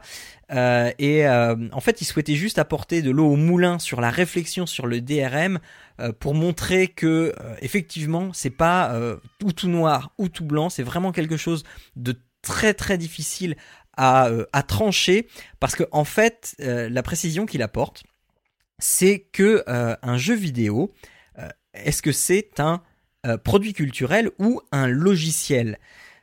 Il nous dit que nous, on aurait tendance, et nous les premiers au podcast, on aurait tendance à dire qu'il s'agit d'un produit culturel. Or, les éditeurs, ce sont bien des éditeurs de logiciels. Et en ce titre, euh, euh, comme il me le dit, le mot jeu vidéo n'apparaît pas sur euh, les fascicules. euh, et, à chaque fois, on parle de logiciels. Et pour les logiciels, on n'achète pas un logiciel, on achète le, droit d'utiliser le logiciel. Et le jeu vidéo appart- appartiendrait, semblerait appartenir à cette catégorie, donc à ces logiciels, dont on, quand on paye, on paye le droit de l'utiliser. Et dans si on suppose que le jeu vidéo euh, a ce cadre-là, eh bien, ça rend les DRM de, hyper légitimes et euh, tout à fait appropriés. Maintenant, euh, comme il le dit, il n'y a pas vraiment de, euh, choses tranchées là-dessus. Les éditeurs disent qu'ils sont éditeurs de logiciels. Nous, utilisateurs, on dit que c'est un produit culturel. Les, revendeurs ont tendance à aussi dire que c'est un produit culturel. Euh, voilà, c'est voilà comme je disais, c'est pas tout blanc ou tout noir. Maintenant, euh, Arnaud, toi, euh, ce que tu avais aussi euh, en, en tête, c'est les exceptions, enfin les utilisations selon les pays justement du produit culturel. Bah en fait déjà de, de, de mémoire ça dépend aussi en plus dans quel pays t'es parce que les forcément les droits ne sont pas forcément euh, identiques. Mais moi je reviens sur un truc c'est justement cette distinction euh, entre les différentes lois que ce soit un produit culturel que ce soit un logiciel qu'il y ait un copyright dessus ou pas. Moi en fait ce qui m'agace profondément c'est qu'il y ait autant de distinctions Enfin, je veux dire, un produit est un produit. Euh, à, part- à partir du moment où c'est pas forcément une innovation, comme on pourrait envisager un brevet, où c'est une technologie, c'est pas un produit. Euh, la technologie, tu peux éventuellement la licencier, ça fait du sens, mais de toute façon, c'est 20 ans. C'est pas comme les copyrights des droits d'auteur où on est sur du 60 ans déjà. Parce que je, je trouve ça un peu à, enfin, c'est- plus, c'est plus de notre époque, quoi. Je trouve ça un peu difficile Mhm. déjà de ce côté-là. Mais ensuite, pourquoi il y a une distinction entre logiciel et produit culturel? Enfin, je veux dire, le produit culturel est physique, le produit logiciel est numérique, mais malgré tout, c'est quelque chose qui est physique. Quand tu achètes un produit, pour moi, c'est que mon avis, hein, mais que pour moi, euh, il t'appartient. Et donc, de fait, je, je trouve que c'est la loi qui est mal faite, euh, qui serait, à mon sens, aussi à changer. Un logiciel que tu achètes, tu l'achètes. Tu le bidouilles, bah, tu perds la garantie. Tu vois Pour moi, c'est un Ouais. truc aussi simple que ça. Euh, quand tu achètes une bagnole, tu achètes une bagnole. La bagnole, elle t'appartient. Euh, tu la bidouilles, tu perds la garantie. Euh, tu, tu, tu peux pas la copier, parce que ça, par contre, t'as pas le droit Mhm. de la copier en, en l'état, mais t'en as la propriété, t'en Ouais. fais ce que tu veux. Et je trouve que c'est totalement pas, enfin, c'est pas, c'est pas normal. C'est, c'est, c'est une exception qui a été créée, je sais pas pourquoi d'ailleurs, à l'époque, sur ces, sur les logiciels. Et je vois pas pourquoi, euh, quand tu achètes un logiciel, ce logiciel ne t'appartient pas. T'en as une licence d'utilisation. Bah non, je suis pas d'accord. J'achète ton truc, je l'achète. Euh, Ouais, c'est mais- pas une location que je fais. Alors, Euh, non mais alors, je, euh, pour pour pour essayer de me mettre de l'autre côté pour euh, pour essayer de défendre ça, si moi je suis éditeur de logiciel et que du coup euh, si euh, si ça se passe comme tu dis, toi tu achètes euh, tu achètes le logiciel, donc tu l'as en l'état. Moi je repère un euh, je, je fais une mise à jour de mon logiciel. Du coup, si tu veux la mise à jour, tu devrais repasser à la caisse. Bah, je te dirais oui. C'est comme quand tu fais une maintenance ou quand tu fais, tu peux avoir des contrats. Par exemple, tu vas te acheter un équipement euh, dans l'industrie, bah tu peux avoir un contrat de maintenance après avec. D'accord. C'est-à-dire que tu peux, tu viens t'acheter ça et en plus, bah tu vas te prendre euh, deux ans de garantie, deux ans de maintenance, etc. T'as fini, bah t'as fini. Voilà, mais du coup Mais ça t'as ton produit, mais ton produit Oui. est fonctionnel. Oui, Après, mais il sera pas euh, d- dernière mise au point. Tu veux la nouvelle génération, bah tu repasses à la caisse. Voilà, mais du coup, ça, c'est, c'est assez intenable quand on voit la quantité de DLC qu'il peut y avoir. Et ça poserait Oui, aussi. Oui, oui, non, mais, non, je suis pas d'accord. Non, que non, non, coup, attends, mais attends. oui, oui, mais attends. Oui, ouais, oui, je suis d'accord, c'est à eux de faire en sorte. Mais quand je dis la quantité de DLC, ça comprend aussi tous les patchs correctifs. C'est-à-dire que quand il y a des bugs, quand il y a quelque chose qui n'est pas conforme, du coup, ça te, tu n'as plus cette Mais possibilité de le corriger. Je suis tout à fait d'accord avec toi. Et tu sais quoi? Bah, je te dirais, bah, ça fera peut-être éviter. Moi, je suis prêt à attendre six mois de plus hein, pour un jeu sorte, sorte parfaitement. Oui, Si mais t'achètes une bagnole et que ta bagnole, justement, elle a des problèmes, qu'est-ce qui se passe? Bah, D'une, soit tu rachèteras plus jamais le- le- le- la, la bagnole de cette marque-là, soit la marque fait un rappel et corrige, et corrige les bagnoles. Je veux dire, je vois pas pourquoi si un truc n'est enfin, en fait ce qui m'agace c'est que justement on reprend la réalité et le virtuel. C'est pas parce que quelque chose n'est pas un fait qui doit s'a- s'arroger des règles du, ré- du réel. ouais, De ouais. toute façon, c'est physique malgré tout euh, quelque part, même si c'est numérique ou etc. Ça, ça reste quelque chose et c'est quantifiable et euh, bah t'achètes un truc qui a plein de bugs. Bah d'une t'es pas content de ton achat pour être sûr, donc t'es pas sûr d'en racheter. Non mais je Ouais, dire, non, mais je comprends, oui. et t'appliques les règles de base. Pourquoi ça a été changé? Parce que ça les arrange. Ah oui, oui. ouais. Et je suis pas d'accord parce que du coup, qu'est-ce qui se fait, euh, qu'est-ce qui se fait choper? C'est le consommateur. Ouais, Donc ouais, si bah tu oui, veux oui, quelque mais- chose qui peut évoluer, bah t'achètes un contrat, t'achètes ton machin, et puis bah il t'appartient, et puis bah t'as dans ton euh, machin, bah il t'offre euh, pour 2 euros de plus, t'as un an de maintenance, ok, pas de problème, machin, etc. Ouais, bah. Je l'achète pas et ton produit Après, est pourri, bah, regarde- du coup j'achèterai plus ton produit. Non mais regarde, Witcher 3, euh, auquel je n'ai absolument aucun reproche à faire, euh, durant, euh, je, je sais plus, euh, durant le mois ou les deux mois qui ont suivi sa sortie, euh, il y avait régulièrement des DLC qui étaient ajoutés gratuitement euh, parce que euh, bah parce que ça faisait partie de la feuille de route et euh, c'était du bonus Oui, en plus. et ils ont, et Mais- parce que mais ça, c'est quand t'es bien attentionné. Avant la sortie du film, avant la sortie du jeu. Mais s'ils avaient attendu trois mois, Non, eh je ben, pense pas. Non, je pense pas. Je pense pas. Je pense que c'était vraiment du contenu euh, euh, additionnel supplémentaire. Ça faisait partie de la campagne marketing en fait. C'est euh, c'était pour faire plaisir aux joueurs. Et, Parce que c'était pas du gros contenu, hein. C'était euh, du, du, du- du- des petits trucs cosmétiques euh, ou une quête en plus ou euh, voilà. Mais il y avait il y avait de ça et ça du coup ce ne serait plus possible. Mais bon, voilà. Je je je, je- Je te dirais, si. je c'est prends le coup. possible. On a, on a un ajout qu'on vous offre gratuitement, ou alors on vous le fait payer. tu, tu, peux, bah, on te oui, non, mais- la clé. Oui, non, mais si. c'est du service après vente. Non, non, parce que si tu l'offres gratuitement, du coup, le ce, ce que tu as payé euh, n'est plus euh, est modifié. Est modifié. Tu as modifié ce que tu as payé Mais Et non, donc- pas- si tu vas dans un magasin, de et donc tu perds la garantie. Non, je suis pas d'accord. Je suis- Enfin, je pense pas. Tu vas dans une boutique. Euh, après, encore une fois, je suis pas juriste, je sais pas, mais euh, je fais juste un parallèle avec la vie réelle. Tu vas dans une boutique, Ouais. t'achètes euh, un savon et euh, t'achètes deux savons, t'en as un gratuit. Bah, le gratuit, il te modifie pas le fait que t'as les deux autres, euh, les deux autres t'appartiennent. Et le gratuit t'appartient quand même. Oui, mais tu modifies pas le premier savon. Tu veux dire que par la modification du logiciel, on le modifierait et du coup tu perdrais la garantie que tu aurais dessus? Bah, c'est Bah, bien ça que tu je disais pense au départ. euh, Ouais, mais après, c'est peut-être des... tu, peux reprendre sur des modifications autorisées. Par, par exemple, je reprends l'exemple de la voiture. Tu as des choses qui sont homologuées ou non? Tu Ouais. prends ta bagnole Ouais. de base et puis après, tu peux rajouter un Ouais, mais- ou des c'est- etc., qui sont dans le cadre de la loi et tu perds pas ta garantie selon la modification. C'est hyper compliqué de faire ça avec un logiciel. Pourquoi pas? Bah, euh, bah, parce que c'est vachement, euh, c'est vachement relatif euh, au contexte du logiciel. Je sais pas. Je, Ouais, une enfin bon. je- Bah- c'est des questions que je laisse en l'air. hein. Oui, Je oui, suis non, pas bah, mais- je suis pas informaticien, hein, qu'on soit bien clair. Ah, Donc peut-être que je dis c'est complètement débile, mais je prends Non, mais c'est- la, la, la vie réelle quand Ça- la rue. je comprends pas pourquoi il y a une distinction euh, de ce genre. Et je reviens aussi sur les droits d'auteur euh, au niveau audio, etc.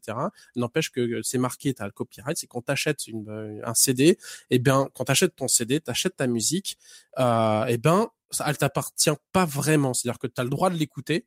Mais t'as pas le droit d'en faire euh, autre chose. Ouais, tu peux faire ouais. copie privée parce que c'est c'est c'est li- lié dans la loi, etc. Tu peux la revendre, etc. Dans le cadre de la loi. Mais tu as des restrictions. Typiquement, tu peux pas commencer à faire une méga fiesta en mettant de la musique qui appartient à quelqu'un et faire payer le droit d'entrée. Parce que du coup, tu dois faire reverser à la SACEM. Mhm.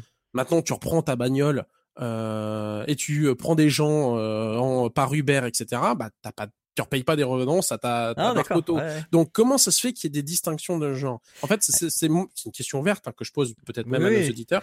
Pourquoi il y a autant de bordel et autant de distinctions dans le droit? Je veux dire, c'est comme le droit du travail. Il pourrait pas juste simplifier un peu les choses? Non, mais Non bah oui, non, mais- c'est- peut-être un peu raccourci et, et de toute façon on vient bien de le démontrer c'est pas ça, ça pourra jamais être simple parce qu'il y a toujours des exceptions parce que euh, parce qu'il y a ci parce qu'il y a ça Justement, parce qu'il y a des, ex- des exceptions. Je trouve qu'il y a trop d'exceptions. Sais En tout cas- spécialité française, mais euh, en tout cas je, je sais pas. Je...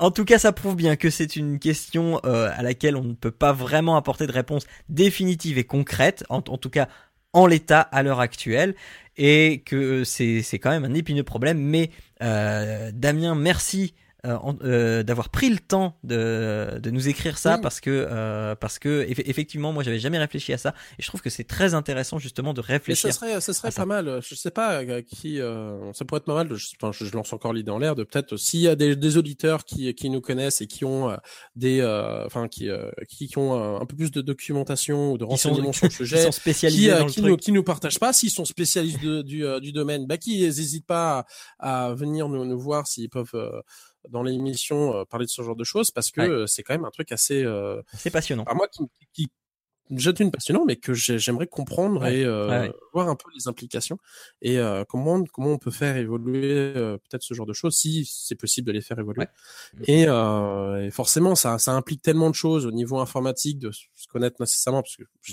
je fais des des raccourcis très probablement et parce que j'ai jamais codé de ma vie enfin ou très peu euh, j'ai jamais fait de jeux vidéo donc peut-être qu'il y a des choses qui en effet que je prends pas en compte qui sont tellement évidentes que je dis des conneries euh, d'un autre côté au niveau juridique et réel, pourquoi il y a autant de distinctions? Enfin voilà, s'il y a des gens qui, euh, je fais un appel, hein, s'il y a des gens qui sont Ouais. euh, ont plus de renseignements sur sur ça que nous et euh, Ouais. qui, qui pourraient en parler ou du moins discourir dessus, bah On est preneur. je les je les invite voilà à, à nous contacter parce que Voilà.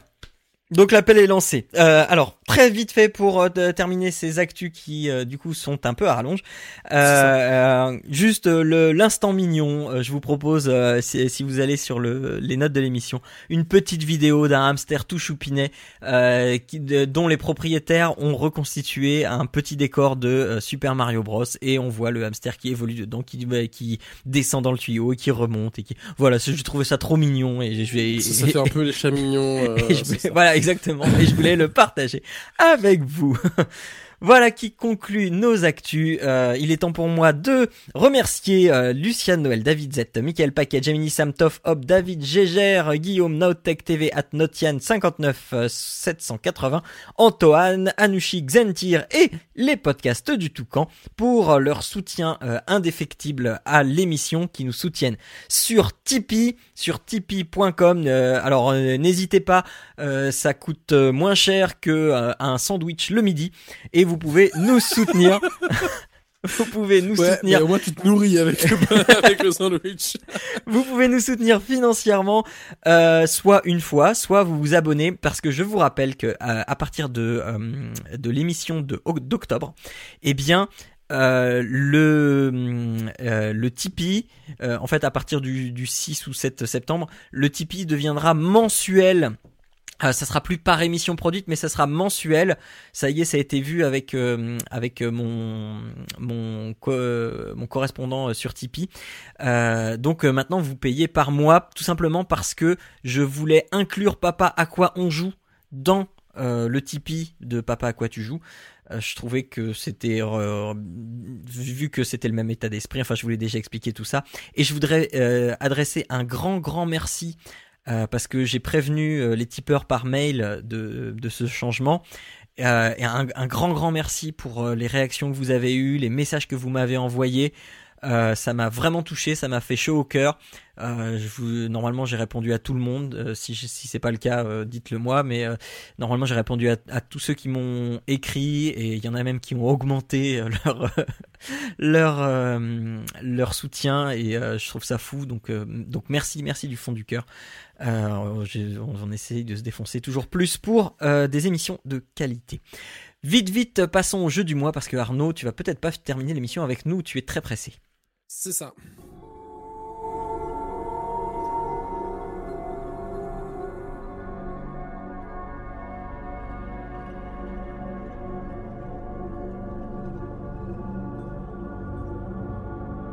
Alors pour euh, faire les jeux du mois, eh bien euh, vas-y euh, Arnaud commence par ton jeu de dés.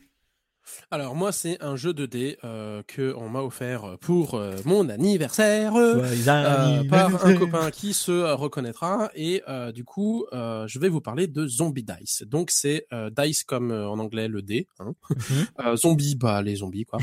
et euh, c'est assez rigolo parce que c'est un jeu qui est très court et euh, quel on a joué euh, un, soir en- entre amis et c'est euh, très marrant. Euh, ça se résume à un jeu où est-ce qu'on tente sa chance ou pas pour être le premier à atteindre un score, sachant que si on se loupe on perd tout. Euh, donc c'est, euh, bah, on est un zombie, hein, on incarne un zombie, on va lancer les dés et on va essayer de choper les cerveaux de, euh, on va essayer de choper les, les cerveaux d'humains et, et les manger. L'objectif c'est d'être le premier à en avoir 13 euh, mangés. Euh, sachant en cas d'égalité sur le même tour, c'est celui qu'on a mangé le plus, donc euh, euh, on peut en faire 14, 15, etc. Sauf que voilà, on prend euh, 3 dés, on lance nos 3 dés et en fait il va y avoir des dés de couleur. Donc il y en a qui vont avoir plus de cerveau, d'autres qui vont avoir euh, plus de euh, coups de fusil, parce que dans le dé en fait les humains ont le droit aussi de se défendre. Donc euh, sur le dé on va avoir des faces cerveau où c'est ce qu'on va récupérer pour manger. Un dé on va avoir des faces de pas où en fait les humains arrivent à se barrer en courant, et un bas où on a euh, un coup de fusil. Donc on s'est pris un coup de fusil dans la jambe, où on a perdu sa jambe euh, ou son bras ou peu importe. Sachant que donc sur La notre vie de zombie quoi. c'est ça.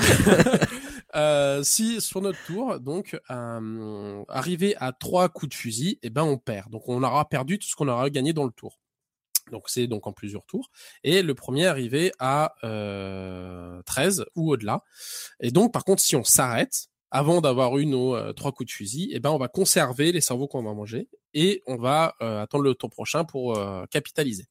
Donc tout est finalement dans qu'est-ce qu'on va faire. Donc on va réunir tous les dés dans un dans une boîte qu'on va piocher au hasard. Et donc comme je disais, les dés en fait vont avoir pas forcément, ils vont, vont pas être équilibrés. On va avoir les dés verts, on va avoir plus de cerveau et moins de coups de fusil, et les dés rouges à l'opposé qui vont avoir beaucoup plus de coups de fusil et beaucoup moins de cerveau. Donc déjà d'une, euh, statistiquement, il y a plus de verts que de rouges. Entre deux, il y a les, euh, les jaunes qui sont équilibrés. Donc on va les piocher au hasard et on va se retrouver déjà dans notre main. Hmm, bah, pas de bol, j'ai les trois rouges. C'est mal barré pour moi. Je pense que j'ai pas bouffé de, de cerveau. Globalement, c'est un peu ça. Euh, on va lancer nos dés et puis bah, selon ce qu'on va avoir, on va mettre les cerveaux de côté. On va prendre les pas qu'on va relancer et puis les coups de fusil, on va les laisser. Ça fait que si on a eu des pas, par exemple un pas sur les trois, si on veut continuer, on prendra que deux dés. Si on n'a pas eu de pas, on en prendra trois. L'idée, c'est d'en avoir trois au maximum. Encore une fois, on peut s'arrêter dès qu'on veut, mais par contre, avant d'avoir pioché les dés.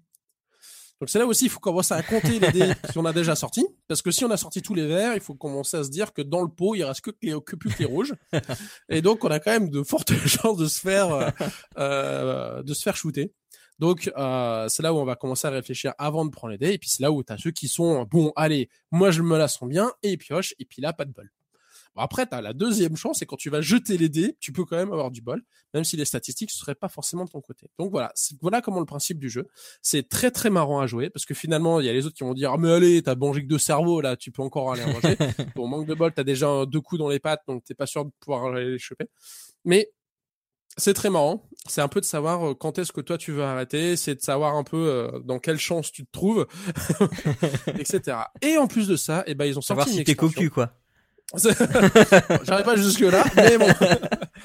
Euh, et tu peux euh, et en plus donc ils ont sorti une extension récemment on a un Père Noël, euh, un euh, ce qu'on a appelé le, le Black, mais en fait c'est le euh, c'est le chasseur, enfin c'est le gros baraque quoi, et puis une blondasse. Donc t'as un des rouges, un des noirs et un des roses. Enfin, un dé avec des, des, Mhm. roses. Donc, elle, la blondasse, elle a tendance à se courir en escarpin. C'est c'est tout à fait très, euh, en parlant en haut talon. C'est très logique. Et du coup, elle a plein, plein de plats. Donc, c'est pas facile de la choper.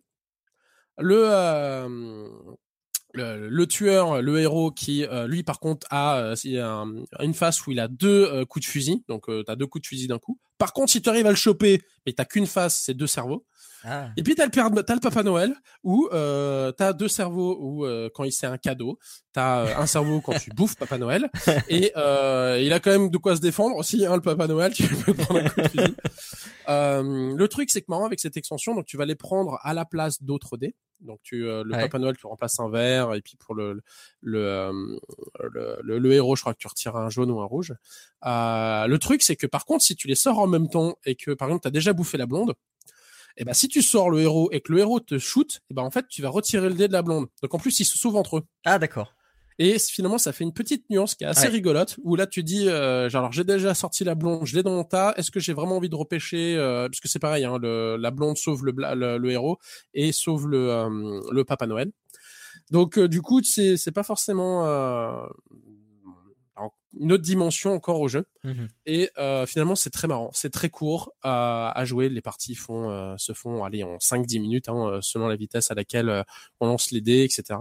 C'est euh, puis le nombre qu'on est. Mais c'est très très sympa. Euh, on se prend l'envie de faire quelques manches euh, rapidement, euh, sachant que c'est quand même un tour entier. Donc en plus là, on a un- c'est ça qui pousse le risque. C'est que bon, voilà, on est le premier du tour, sachant que le quatrième est déjà à trois points d'avance. Est-ce que euh, si je, je je continue pas, il risque finalement d'avoir ses 13 et dans ces cas-là, ça sera fini? Ou est-ce que euh, bon bah je tente le tout pour le tout parce que de toute façon, euh, voilà, donc euh, régulièrement quand on tente le tout pour le tout, on a zéro, hein, parce qu'on finit par se faire shooter. Mais euh, ça reste très très très marrant et euh, très agréable à jouer. Euh, donc euh, ma chère et tendre a pu jouer avec mon fils aussi. Euh, apparemment, ça se comprend. Enfin, il, il a pu comprendre tr- très facilement. Donc un, un enfant de 7 ans et jouer avec. Bon, c'est pas gore pour gore pour dessous. Hein, Ouais. C'est juste euh, des dés. Et euh, franchement, ça se fait très très bien. C'est assez marrant. Et euh, donc moi, je le conseille. Ok. Et à noter qu'aussi qu'en préparant l'émission, on a découvert qu'il y avait qu'une une app iOS et Windows Phone existait. Euh, Oui. Donc euh, vous pouvez aussi. Alors on, pas non testé, hein, puisque on non testé, on mais apparemment ça, donc, une euh, app gratuite, oui. Donc voilà. Euh, tu vas peut-être nous quitter maintenant, euh, Arnaud, parce que je sais que tu Euh, dois oui, y aller tout de suite. Je suis désolé, il va falloir que je que j'y aille, euh, que je euh, m'en aille vers d'autres cieux, Ce monsieur travaille un dimanche. euh, hein? malheureusement. Voilà. Bon, et, et, et- et bien bon courage, merci d'avoir été avec nous. Je vais parler de, de, de, de, de mes souillures de slip tout seul, tant pis. D'accord. Euh, bah, bah, en même temps, hein, je comment dire? Et, euh, et bien, euh, on se retrouve peut-être dans Papa à quoi on joue. Oui, tout à fait, tout à fait. Et euh, Euh, au pire, encore à une fois, euh, je, je m'excuse si j'ai pu dire de la connerie à propos de, de tout ce qui était droit, loi, logiciel, etc. Mais non, mais. j'ouvre la porte. Je reste curieux. Ok. Eh bien, à la prochaine et bon vent, Arnaud. Ça marche. Salut. Ciao. Et nous, on continue donc euh, avec euh, avec le jeu que j'ai fait euh, au mois au, mois d'août, Euh, un, jeu euh, qui fait peur. Alors, qu'est-ce qui vous fait peur en ce moment? Euh, Le jour de la rentrée et la séparation avec votre progéniture chérie, les brocolis ou pire encore, une couche pleine de redoutables diarrhées. Tout ceci n'est que peau de chagrin face à ce qui vous attend si j'arrive à vous convaincre de vous frotter à Layers of Fear, le jeu qui m'aura fait le plus flipper jusque-là. Esquissons le décor, vous incarnez un peintre à qui l'on à qui l'on dit d'emblée Je ne sais pas pourquoi tu es là, mais si tu y es, c'est parce que tu dois le mériter. Sympa l'accueil. Vous entrez dans une superbe et immense maison de style victorienne, la vôtre, afin d'accomplir la toile qui sera votre chef-d'œuvre, votre magnum opus. Après avoir récupéré la clé de votre atelier pour y découvrir la toile qui y est posée et à peine esquissée, les choses anormales vont commencer. La porte par laquelle vous êtes entré ne donne plus sur la pièce de laquelle vous êtes venu. Bon, soit, un artiste peut boire ou ingérer des substances plus ou moins étranges, mais voilà que certains tableaux commencent à changer, se transformer, des objets bougent tout seuls et la lumière fait des siennes. Bientôt, des bruits, des voix, des pleurs se font entendre et des silhouettes euh, fugaces font leur apparition. Ça y est, vous le sentez bien là? Vous allez encore une fois souiller vos slips. hein. Il va vous falloir prendre votre courage à deux mains pour avancer toujours plus loin dans cette demeure afin d'y retrouver six objets clés qui vous permettront de révéler votre chef-d'œuvre pour terminer le jeu. Vous ne disposez pas d'armes et vous avez tendance à légèrement boiter, donc oui. Le rythme du jeu sera lent, mais cela n'impactera pas le plaisir que vous aurez à parcourir le manoir. Layers of Fear vous proposera de découvrir à quel point un artiste peut être tourmenté ou incompris, ou encore complètement fou, ou voire obsédé, possédé. C'est selon l'interprétation que vous allez en faire. Oui, ce jeu fait partie de ceux qui vous donnera à réfléchir et euh, pour vous permettre d'interpréter l'histoire de ce personnage dérangeant du peintre au travers des thématiques telles que l'amour, la passion, la famille, l'obsession, l'art, le désespoir, la haine, l'ego. Pas euh, les jouets Lego, hein, Lego L apostrophe. Layers of Fear vous propose un marché assez simple, vous faire peur. Et il y arrive superbement. Tout d'abord grâce aux habituels jumpscares, euh, mais qui ne sont pas légion, hein. vous savez ce principe qui consiste à faire POU mais aussi et surtout grâce à l'ambiance qu'il saura instaurer, aux pièges qu'il saura vous tendre, car quand vous aurez compris les ficelles de comment le jeu installe la peur et les mécanismes mis en place pour vous piéger, eh bien, il changera de méthode pour vous surprendre le plus là où vous ne l'attendiez pas.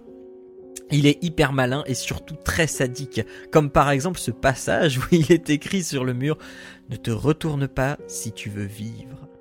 Tout le monde sait bien que le meilleur moyen d'inciter quelqu'un à faire quelque chose, c'est de lui dire de ne pas le faire. Je ne vous dirai pas si j'ai résisté ou non à la tentation, mais en tout cas, D'un cas comme dans l'autre, c'était très difficile. Le jeu maîtrise la peur par l'obscurité, par l'action en hors-champ, par les ombres, par les bruits, par les événements bizarres, par la déformation, par le paranormal, bref, tout ce qui peut déranger dérange. C'est bien la première fois qu'un jeu me fait peur au point d'en avoir des frissons et une réelle chair de poule. Layers of Fear fait partie de ces jeux courts mais intenses. Il vous faudra compter 5 à 6 heures. Je l'ai fini en 3 sessions que je vous conseille plus que vivement de faire une fois les enfants au lit. Ça fait peur. hein, Mais il est préférable d'arrêter une session de jeu après avoir trouvé un des 6 éléments clés euh, pour euh, finir le tableau.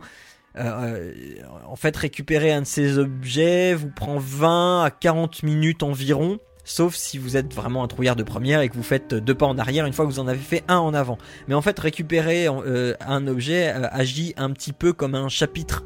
Donc, je vous conseille plutôt d'arrêter euh, à, à ce moment-là, surtout si c'est le soir. Bah, on peut se dire, c'est bon, là, j'arrête. J'ai ma dose de trouillomètre, euh, c'est bon. Ah, donc c'est un jeu clairement 18+, mais euh, pas 18+, d'un aspect visuel, enfin un peu, mais c'est plus d'un aspect psychologique que visuel. J'entends par là que le côté gore n'est absolument pas prégnant, mais euh, c'est plus un aspect crasse-pouille, dégueu, voire parfois monstrueux. Mais comme je le dis, c'est surtout psychologique. La, peur, elle est instaurée par les mécanismes de jeu, par l'ambiance, par, tout ça, mais rarement d'un côté visuel. Euh, je trouve aussi qu'il est difficilement appréhendable de la part de la complexité des thématiques abordées et les jeunes qui sont en recherche d'un jeu qui les fera sursauter à base de jumpscares et de screamers, ces têtes qui apparaissent euh, euh, en plein devant l'écran là et qui font qui euh, font euh, faire dans leur froc à euh, des gens qui regardent des vidéos sur YouTube. Donc là, il faut oublier ça. Hein. Il y en a, enfin les têtes qui apparaissent de, souvenirs, non, mais les, les jumpscares, il y en a, mais c'est franchement pas, c'est un de temps en temps. C'est juste assez pour dire que le jeu ne se base pas dessus. Et mais c'est plus des, des choses qui vont arriver subrepticement. Elles, elles, elles nous font pas peur en tant que telles, mais elles nous font peur parce qu'elles arrivent, parce qu'elles arrivent et que oh, rien ne laissait penser qu'elles allaient arriver. Et c'est pas forcément en faisant bout, c'est juste en voyant la chose euh, arriver et là on se dit ah, non non.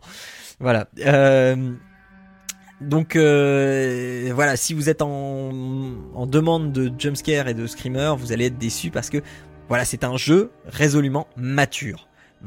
Vraiment, euh, enfin oui, mature. C'est donc Layers of Fear, développé par Blobber Team et édité par Aspire. Il vous en coûtera 19,99 sur macOS, Linux, Windows, PS4 ou Xbox One, mais je vous conseille une petite promo à 15 euros qui est plus raisonnable selon moi. Le reste pourra vous servir à investir dans la lessive pour les sous-vêtements tachés. Voilà, donc euh, euh, on vous a conseillé euh, une petite partie de dés entre amis avec Zombie Dice ou de euh, salir une nouvelle fois vos sous-vêtements avec Layers of Fear. Passons à et, oui breaking news j'ai eu un mail donc on ne va pas passer à c'est moi qui décide mais on va passer à euh, euh, parole de gamer. Parole de gamer j'ai euh, je viens d'avoir la confirmation que je reçois David Mourier. Ah, je, je suis trop content. Euh, donc voilà magie du montage parole de gamer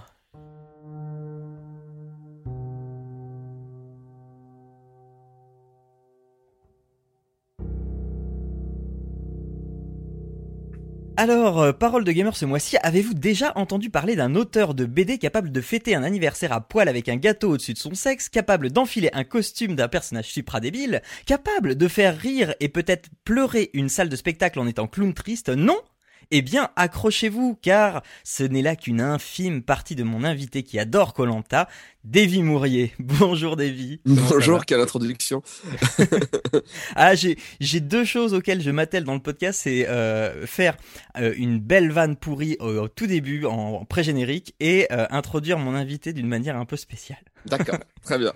Eh bien oui, Merci, euh, euh. tout ce que tu as cité, c'est un peu moi. Voilà, merci d'avoir euh, d'avoir accepté de passer ce temps avec nous. Donc je rappelle Euh, le principe de Parole de Gamer, il s'agit de dresser le portrait d'un joueur connu ou complètement méconnu, euh, de sa pratique, de sa vision du jeu vidéo au travers une séance de questions-réponses. Alors, traditionnelle première question pour celles et ceux qui ne te connaissent pas, qui es-tu côté pro et côté perso? Euh, les deux se mélangent quand même euh, très Oui. très profondément. Euh, donc du coup, euh, je pense que je vais faire un lot. Euh, euh, je m'appelle Davy Mourier, je suis ardéchois euh, à la base. Euh, puis je suis venu euh, habiter sur Paris pour essayer de, voir mon nom en haut de l'affiche euh, pour parodier un chanteur. Mon rêve petit, c'était de faire de la bande dessinée. Puis quand est arrivé le collège, j'ai eu envie de faire de la vidéo comme les inconnus ou les nuls. Au final, j'ai fait une école de BD, mais tout le monde m'a dit que je dessinais mal. Alors j'ai fait de la vidéo avant tout. Et on a créé une case en moins en 2000 avec Didier Richard et Rémi Argot. On a, eu un mini succès sur l'internet, genre des fois des, des vidéos qui avaient 500 vues, mais je parle d'une époque où YouTube n'existait pas. Euh, ensuite, euh, on a créé en 2007 avec la chaîne No Life, enfin pour la chaîne No Life avec Monsieur Poulpe Didier Richard encore et Rémi Argot encore.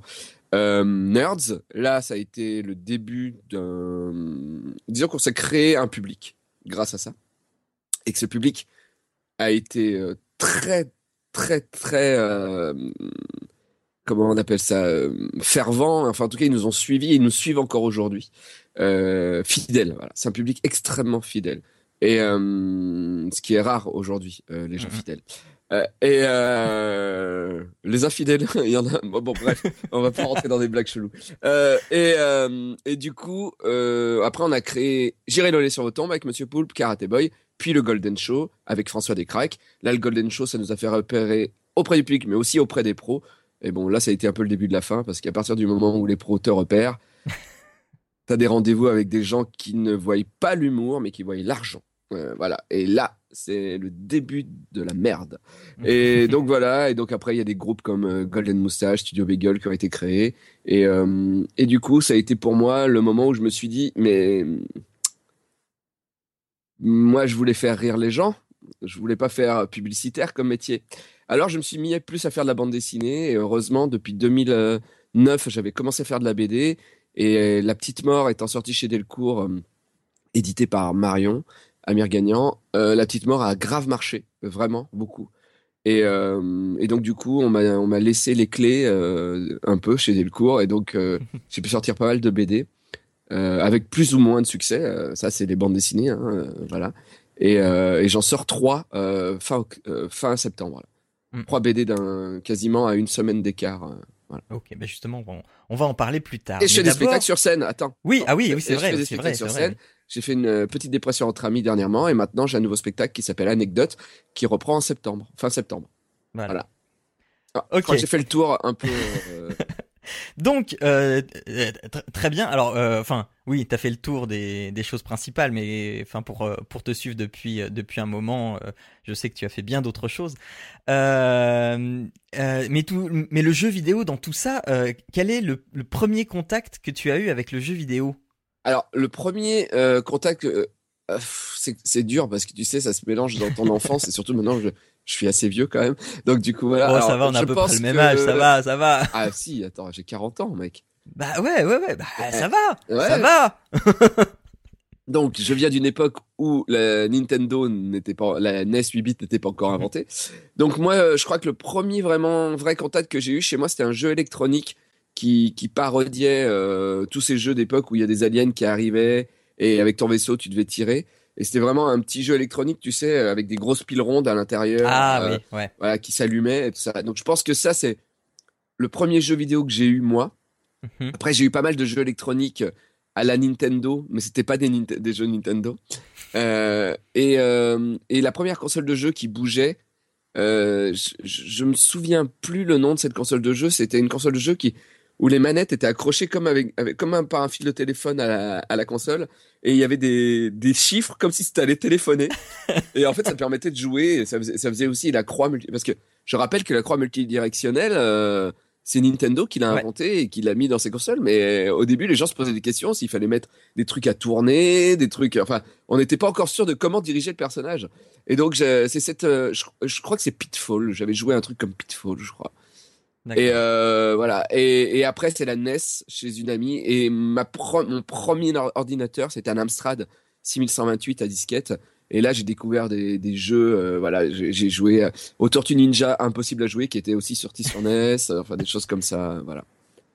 Mais je suis allé jusqu'au Technodrome hein, sur Tortue Ninja. Je l'ai jamais fini, mais. Mais ce jeu, c'était une, une mise à l'air pour tous les joueurs de la Terre. Ouais, c'est clair.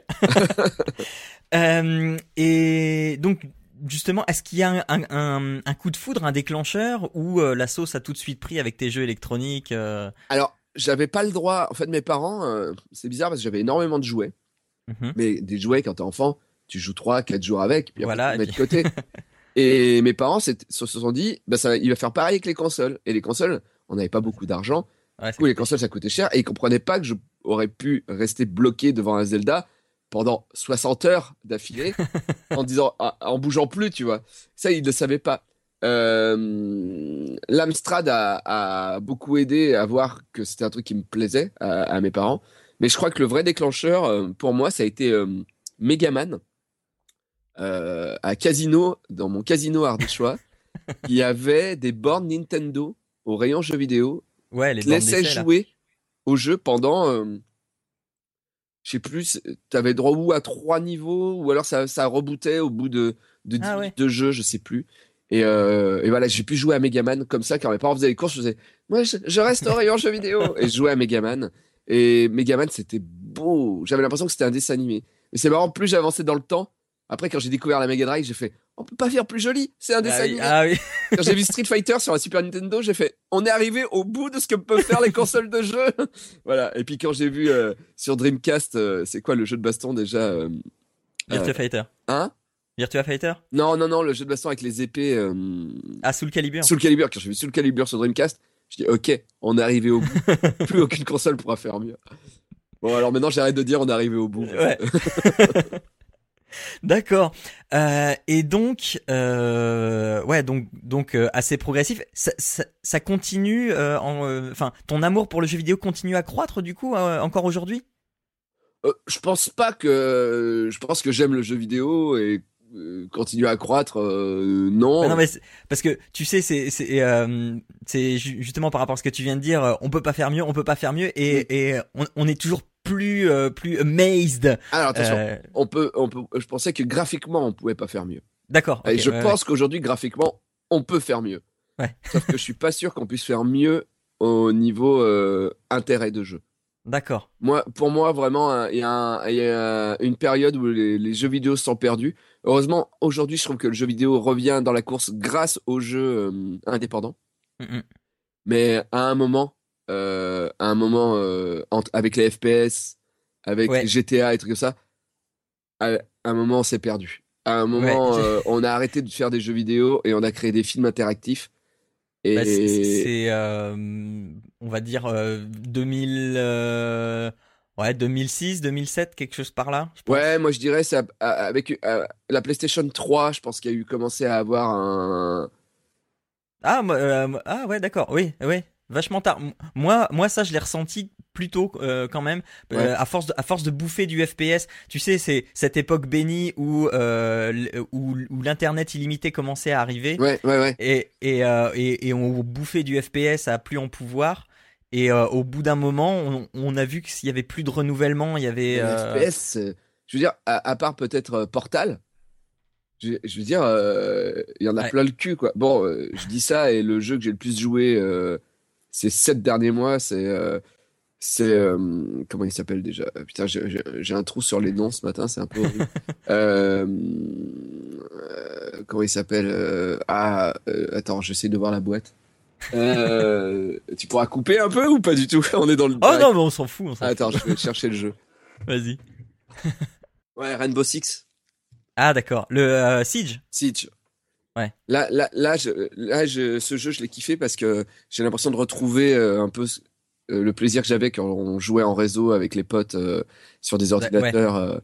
et puis, tu prends une balle, t'es mort. J'en ai vraiment plein le cul de ces jeux qui font croire aux enfants qu'ils sont éternels. Tu vois Parce que se mettre dans l'ombre, ça n'a jamais guéri. Si t'as un cancer et tu te mets à l'ombre, tu ne guéris pas ton cancer. Voilà, c'est juste un message pour pour les enfants. Euh, mais euh, mais voilà, non vraiment à un moment ça m'a saoulé les jeux, mais après je me suis dit bah qui s'adressait plus à moi. Quand j'ai vu Ouais. le nombre de joueurs euh, d'enfants de 12 ans euh, qui jouaient à PES ou à des FPS, c'est bizarre, ça se ressemble et t'as pas envie d'y jouer. Voilà. Moi, je viens d'une époque où Nintendo c'était les meilleurs. Euh, je dis c'était hein, euh, parce que Oui, oui, oui. à part Non, sur mais- Mario Kart 8 où ils ont qui qui, qui est le, le seul jeu pour acheter euh, la, la dernière console de Nintendo quand même. Euh, bah voilà, mais euh, mais je, je désespère pas un retour de Nintendo et un retour euh, de jeux malins. Euh, voilà. Ouais, bah oui, oui, oui, parce que finalement, euh, sur la Wii, il y avait de bons petits concepts, mais qui Oui. sont restés à l'état de concept, quoi. C'est ça. Bah, euh, Wii U pareil, Wii pareil. euh, euh, en fait, j'ai l'impression qu'à un moment, les, les mecs qui font les consoles de jeux euh, se sont dit comment avoir plus de joueurs? Mhm. Et il y en a qui sont partis dans le casual extrême, Nintendo. Et il y a ceux qui sont partis dans le dans le film interactif, dans le dans l'explosion, dans voilà. C'est euh, PlayStation et Xbox, euh, voilà. Et, et moi, bah, du coup, je me suis retrouvé euh, entre ces deux trucs à me dire, tu vois, aujourd'hui, quand même, je suis malheureux, mais la, la console que je joue, où je joue le plus, c'est la PlayStation 4. D'accord, ouais. Et j'ai- jamais dit que la PlayStation c'était la meilleure console, voilà. Mais aujourd'hui, c'est là où je trouve mon compte un peu avec des jeux comme Firewatch, avec, tu vois, avec des petits jeux Ouais. comme ça indépendants. Ouais, Ah. bah, j'ai- un peu la même vision, sauf que euh, moi, je suis en train, euh, doucement mais sûrement, de, de m'éloigner des consoles pour euh, Pour le PC. pour le PC, parce que euh, c'est parce que c'est là où où, euh, il y a le vivier d'un- d'indépendants, où il n'y a pas d'exclus, où il n'y a pas de voilà, et euh, et c'est là que ça se renouvelle et et que ouais, au bout d'un moment, j'en avais ma claque. Alors moi, je suis passé avant par le motion gaming que je trouvais euh, assez renouvelant. C'est quoi le motion gaming Bah, euh, tu sais les les ouais, iToy, euh, les, Ah oui, d'accord, oui, oui. enfin, voilà. Oui, bah, moi et- aussi, je me suis fait avoir un peu. bah oui, non mais bah, voilà, mais ça a amené une fraîcheur et du, et, et du coup j'ai regagné un petit peu d'intérêt. Et puis euh, et puis après, c'est vrai que l'indé, euh, enfin voilà. Ah bah Euh, ouais. Mais mais mais revenons dans ton enfance puisque en Ardèche, euh, c'est voilà, c'est très peuplé. Hein. Euh, c'est Ouais. très connecté avec euh, avec l'actu, avec av- av- avec les tendances quoi, c'est des trends quoi. Ouais. Et, et, et donc, du coup, comme, comme, comme tu avais cette, cette passion du jeu vidéo, à l'école, t'étais plutôt populaire de, Mais non, de mais ça attends, ou- mais je viens d'une époque où le geek n'était pas in, le geek était la loose. Moi, j'ai connu la. Tu vois, je, pense en France être parmi euh, les premiers. Je dis pas que j'étais le seul mec, hein, mais je suis parmi les premiers à s'être battu pour euh, pour dire, mais non, mais le jeu vidéo c'est bien. Je au collège, on était trois à parler de consoles de jeux. euh, moi, j'étais le seul à dire en, en quatrième que je regardais le Club Dorothée. Les autres, ils disaient que c'était leur petite sœur ou leur petit frère qui regardait le Club d'eau. Moi, j'étais fils unique. De toute façon, je pouvais pas mentir. Euh, et puis, j'adorais ça. Et puis, euh, de toute façon, je regarderai encore des dessins animés aujourd'hui. Je m'en bats les- Et t'étais abonné, hein, t'étais abonné. J'étais abonné au Club d'eau. Bah, t'es- bah, oui, oui, t'étais membre du club. non, d'eau. j'étais, non, jamais membre. Non, non, j'ai jamais été membre. Ah bon, bah le l'anecdote de ton anniversaire là qui passait au générique. Eh ben oui, mais justement, j'attendais que mon nom passe, mais mon nom n'est jamais. Ah d'accord, je l'avais jamais compris comme ça moi. Ah ouais, c'est juste que j'avais pas compris qu'il fallait s'abonner. D'accord. Non, je faisais partie du club du Lys 31, moi. Voilà. Ah, ah, carte. oui. Voilà. Ah, c'est Euh, classe. Ouais, Ouais, non, on était, on était vraiment les nazes. Il fallait se battre. euh, fallait se battre pour expliquer euh, ta passion. Ouais. Honnêtement, euh, je crois qu'à l'école, tant que je suis allé à l'école, c'était, c'était pas un truc cool de jouer aux jeux vidéo. D'accord, ouais. Bah, euh, ouais, c'est bizarre. Enfin, moi, le, le, le truc du club Dorothée, je m'en sortais parce que je savais dessiner et donc je faisais du DBZ et ça plaisait à tout le monde. Ouais. Mais euh, ça, ça, moi aussi, euh, je dessinais et c'est mon lien avec les autres. Ouais, ouais. Aussi, je faisais du Dragon Ball, je faisais des Tortues ouais. Ninja, mais, mais c'est vrai que le dessin animé, c'était accepté. Le jeu Ouais. vidéo, alors peut- peut-être en Ardèche, mais tu sais, moi, c'était en 93. euh, euh, Ouais, ouais, tu vois, ouais, la, ouais, ouais, la Mega ouais. Drive, ouais, moi, c'était ca- c'était c'est 95-96. euh, voilà, la Super Nintendo était pas sortie quand j'étais en troisième, tu vois. Donc, Ouais. euh, Donc la console de jeu avait encore euh, du mal. Ouais. à- Ouais, c'est ça. Moi, mon époque, la Super NES était là et du coup, Et la y Super avait. NES, a changé le monde. Ouais. Hein. Ouais, ouais, il y, avait de l'échange, Ouais. on, se filait des RPG, tout ça. Enfin, ouais. Bah, vu le prix des, des cartouches, tu m'étonnes qu'il fallait échanger, quoi. Ouais, ouais, ouais. Ouais, F0 à, à 500 francs, euh, ça va, quoi. Mais euh, et du coup, euh, donc tu l'as dit tout à l'heure, vient l'époque euh, ensuite d'une case en moins. Ouais. Il y a une, une case en moins, ça a un rapport avec le JV ou, ou, Ah, bah, bien sûr. Nous, quand... enfin, la création d'une case en moins. Oui, oui. Ouais. Alors, oui et non. Nous, on... Moi, je rêvais de faire de la bande dessinée. Donc, du coup, euh, je cherche un moyen d'éditer ma propre BD et il faut trouver de l'argent. Pour trouver de l'argent, on me dit, euh, tu peux faire un emploi, pas un emploi jeune, un, défi jeune. Un défi jeune, c'est un truc où ta région te donne de l'argent pour faire un, truc. Et il faut que tu ailles le présenter devant une, une- Voilà, il y a des gens à Lyon, on allait les voir, rentrer dans une pièce, et on disait Mon rêve, c'est faire la bande dessinée j'aimerais avoir de l'argent pour pouvoir l'imprimer moi-même. Et voilà, et on a eu 30 000 francs à l'époque pour Oh, faire une bande joli. dessinée. C'était pas assez, mais euh, Ouais, mais on a trouvé de l'argent à côté. On a édité notre première, B- ma, première BD que j'avais co-faite avec euh, Didier Richard d'une case en moins. Et pour pouvoir avoir euh, vendre, faire des trucs, il a fallu qu'on crée une association. Et donc du coup, on a créé une association qui s'appelait Une case en moins, puisque c'est une association sur la BD. Et une BD qui a une case en moins, c'est une BD qui dont t'as pas la fin. Euh, donc voilà, c'était rigolo. Donc euh, on crée une case en moins, mais une case en moins, ça sert juste à faire cette bande dessinée. On oublie qu'il faut mettre un numéro ISBN sur les bandes dessinées. Donc du coup, on n'a pas le droit de la vendre. Donc du coup, j'en ai 800 exemplaires dans mon armoire en Ardèche. Voilà. Et après, je me suis dit, l'auto-édition, c'est de la merde. Et j'ai arrêté. et, euh, et après, on a découvert sur Game One Alex Pilote et, euh, et ses films amateurs. France 5 notamment, c'est ça? Euh, là, c'était même les Bitoman. Ah oui, d'accord, ouais. Et, euh, et on s'est rendu compte d'un truc, c'est que toutes les blagues qu'on se faisait sur le Club Dorothée ou sur les jeux Nintendo qu'on faisait entre nous, entre geeks en Ardèche, on était cinq. hein. les autres, ils comprenaient pas nos blagues. Donc quand on a vu ces mecs à la télé faire des blagues sur notre enfance, on s'est dit putain, on n'est pas les seuls à comprendre ces blagues. Et là, on a commencé à faire des, des sketchs. Notre premier sketch vidéo, ça a été Resident Kitsch, Ouais. où on a fait Resident Evil 1, sauf que les zombies, c'était pas des zombies, c'était des trucs kitsch. Claude François, euh, La perruque qui vole, ouais. des perruques qui volent. On était chez ma grand-mère où c'est vraiment kitsch. euh, Voilà. et, euh, et voilà. Et au début, on s'est- on s'est vraiment lancé dans des parodies de jeux vidéo de l'époque Mm, ou de super-héros ou de trucs comme ça.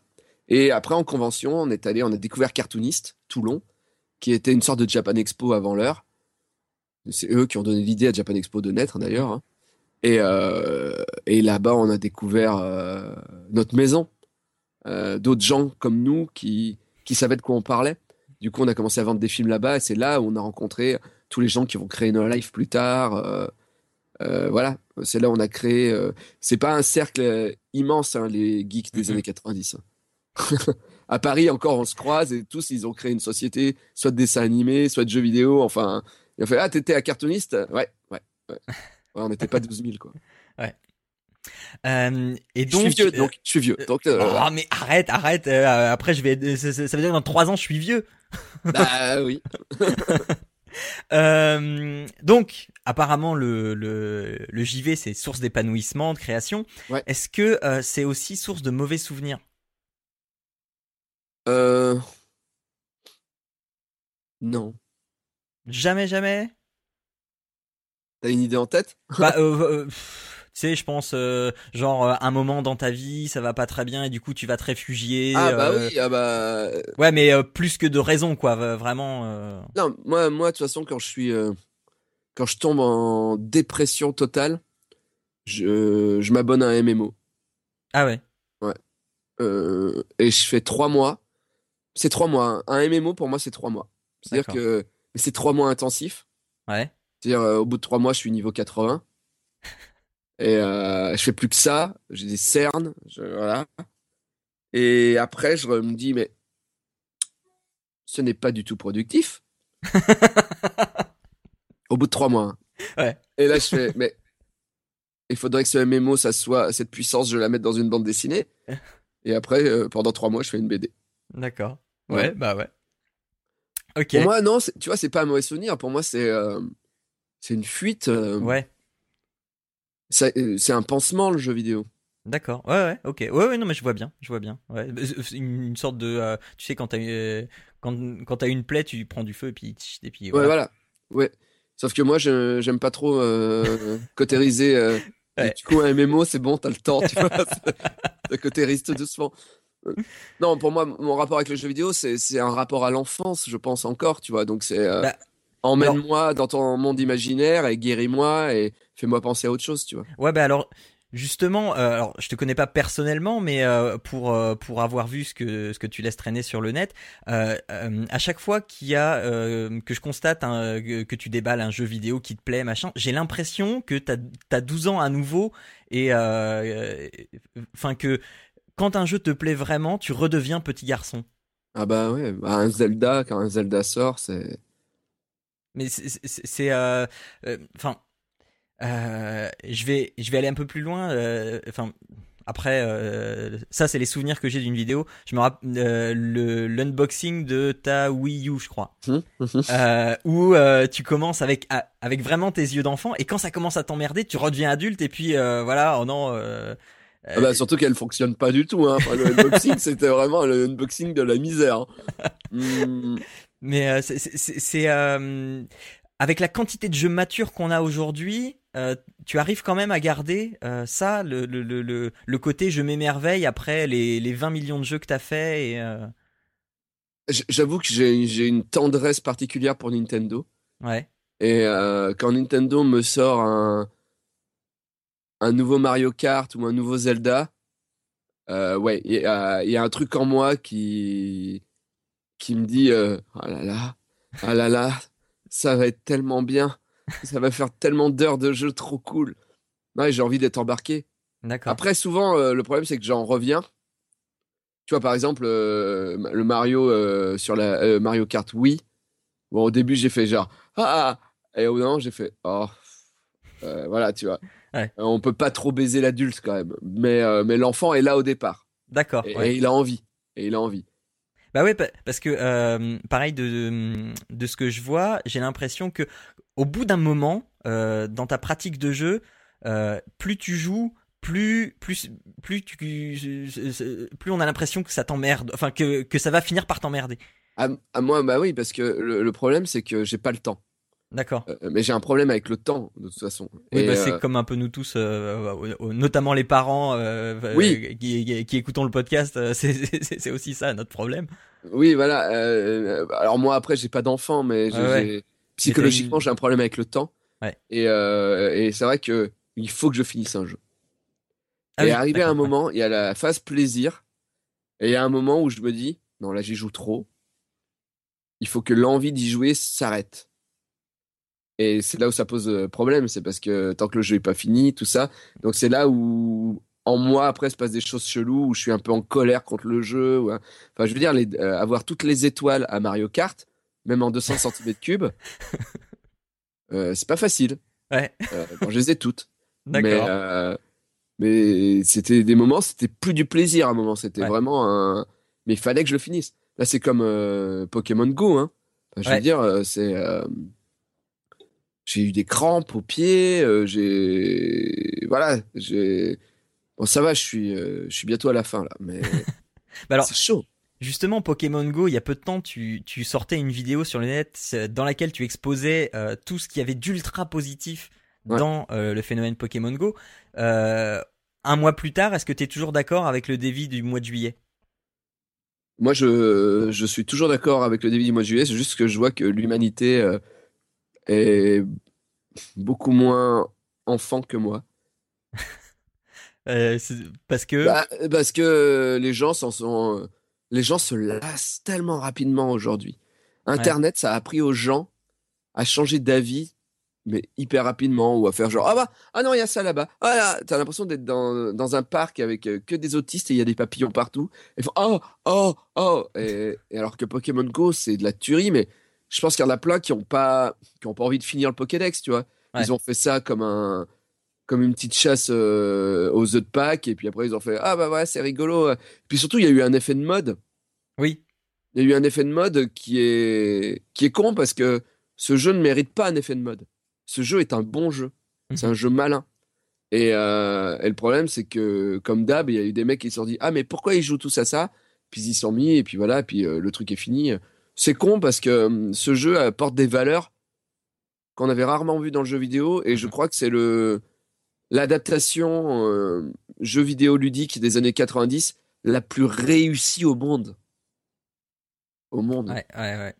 Et euh, voilà. Et donc je suis Ouais, un peu déçu parce que je pense que ce jeu, peut-être qu'il y a pas, il manque des choses. Peut-être que dès le départ, il aurait dû avoir les combats entre les dresseurs. Ouais, Peut-être ouais. Voilà, il manque des choses. C'est vrai que le jeu est peu fourni finalement. Ouais, mais ça va arriver. Mais ouais, mais le problème c'est que la phase Ouais. d'engouement est passée. Ouais, Et, euh, et c'est bête parce que je pense que vraiment, euh, ça aurait pu changer le monde. Mm, mm. Parce que j'ai vu pendant les premières semaines ces sourires dans la rue, j'ai vu, c'est, Ah euh, oui, oui, c'était fou. C'était fou. Mm, mm. C'est là où tu te rends compte que l'être humain, au fond, il a envie d'être gentil. Ouais, ouais. C'est pour ça que je trouve ce jeu beau. Ok. Euh, donc, euh, euh, petite parenthèse, si vous ne l'avez pas encore testé, hein, il est jamais trop tard. Non, non, bah ouais, ouais. Euh, euh, alors, dans tout ce que tu fais, euh, et euh, tu fais beaucoup, beaucoup de choses, dans quelle mesure, alors on, on, on va pas essayer de faire complet, hein, mais dans quelle mesure le jeu vidéo t'inspire? Dans ce que tu dans ce que tu peux faire. Est-ce que ça t'aide à créer? Est-ce que ça te booste pour créer? Est-ce que tu viens piocher tes idées? Est-ce que euh, quand t'es en panne d'idées, tu vas pi- piocher là, mais pas avant? Euh, Euh, c'est, complexe comme question. C'est, Ouais, bah ouais, ouais, je je peux pas te répondre. je, je pense que pour moi, le, le jeu vidéo, c'est euh, c'est de la culture. Euh, voilà. euh, Il y a des gens qui se posaient encore des questions. euh, non, c'est de la culture. Je, je place le jeu vidéo au même niveau que le dessin animé ou que la bande dessinée. C'est-à-dire que c'est quelque chose qui me nourrit, qui m'a nourri mhm. pendant des, des années et des années et des années. Et, et du coup, ça fait partie de ma bibliothèque interne quand je vais piocher des idées. Quoi. D'accord. Euh, ouais. Quand, euh, quand j'invente Super Kaka, qui est un shonen, je pense que je vais autant piocher dans ce que j'ai lu de Dragon Ball, dans ce que j'ai lu de Naruto ou de One Piece, que euh, les jeux vidéo euh, où, où le personnage bat des d'autres personnages de, de boss en boss. Enfin, il y a. Je pense que ça te nourrit. Euh, après, il n'y a pas un média précis qui va me nourrir à, à tel moment de la création. Tu vois. euh. Ouais, mais Ouais, justement, ouais, ça nourrit mon imaginaire et, et vu que j'ai encore vraiment un imaginaire de gamin, euh, je, prends tout ça et j'en fabrique autre chose. Quoi. alors donc justement parce que tu gravites autour de toutes ces sphères-là, hein, le, le- la BD, le JV, le spectacle, la télé, le web, et euh, c'est, est-ce que justement c'est, il y a une envie de prendre tout ça, de prendre tous ces mondes, d'en faire une chose? Bah, mon Euh, spectacle, mon spectacle, il est à, à- à moitié spectacle sur scène et à moitié jeu vidéo. Ouais. J'ai une tablette, il y a moi en 8 bits euh, sur l'Ardèche en 8 bits. Les gens cliquent euh, sur des points comme une carte de Mario, si tu veux, vue de haut. Et selon les points sur lesquels ils cliquent, ils débloquent Ah, des ouais. sketchs. Euh, Pour Donc, moi, le- c'est la culture aujourd'hui, ça. Et, euh, et, et, et donc, pour moi, c'est logique que l'un Mhm. nourrisse l'autre. Euh, c'est logique de faire des références dans La Petite Mort à Ouais. plein de jeux vidéo. C'est logique. euh, enfin, dans La Petite Morte, euh, il y, a une- il y a une double page euh, qui, qui, que je n'étais pas obligé de faire, mais hommage à Pac-Man. Voilà. D'accord. Tu, à un moment, tu ouvres, c'est Pac-Man. Ouais. Voilà. euh, je... Mais pour moi, c'est même pas. euh, Comment dire? C'est même pas des hommages finalement, c'est. Putain, ça fait partie.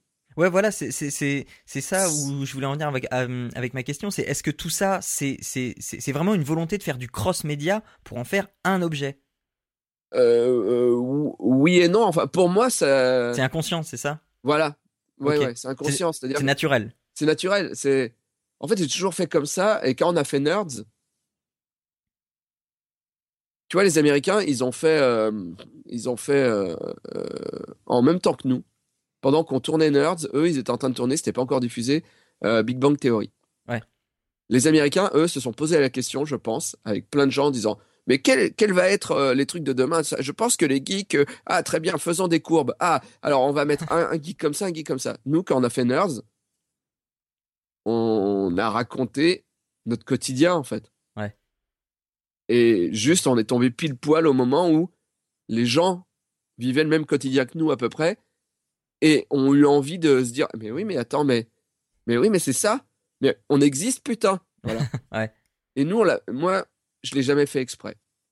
Euh, c'est juste je fais peut-être que maintenant justement je suis moins en adéquation avec le monde parce que j'ai deux générations de retard maintenant par rapport aux petits jeunes qui jouent aux consoles. Mhm. et donc peut-être que mes blagues ne vont vont moins fonctionner et parce que parce que je joue pas au putain de FPS qui, qui joue et voilà mais euh, à une période j'étais euh,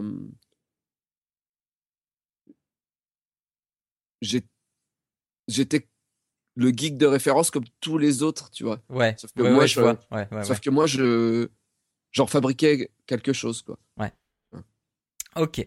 Euh, et euh, tu parlais euh, de Super Caca là, euh, il y a Ouais. il y a il y a cinq minutes. Donc Super Caca en collaboration avec Stan Silas et Valérie Sierro. C'est tu la présentes comme une BD qui s'adresse aux enfants, mais aussi aux adultes. C'est la première fois que tu fais quelque chose qui s'adresse au monde des enfants? Oui. Pourquoi? Pourquoi cette envie-là? Bah déjà, Super Caca, ça s'est fabriqué de manière un peu bizarre.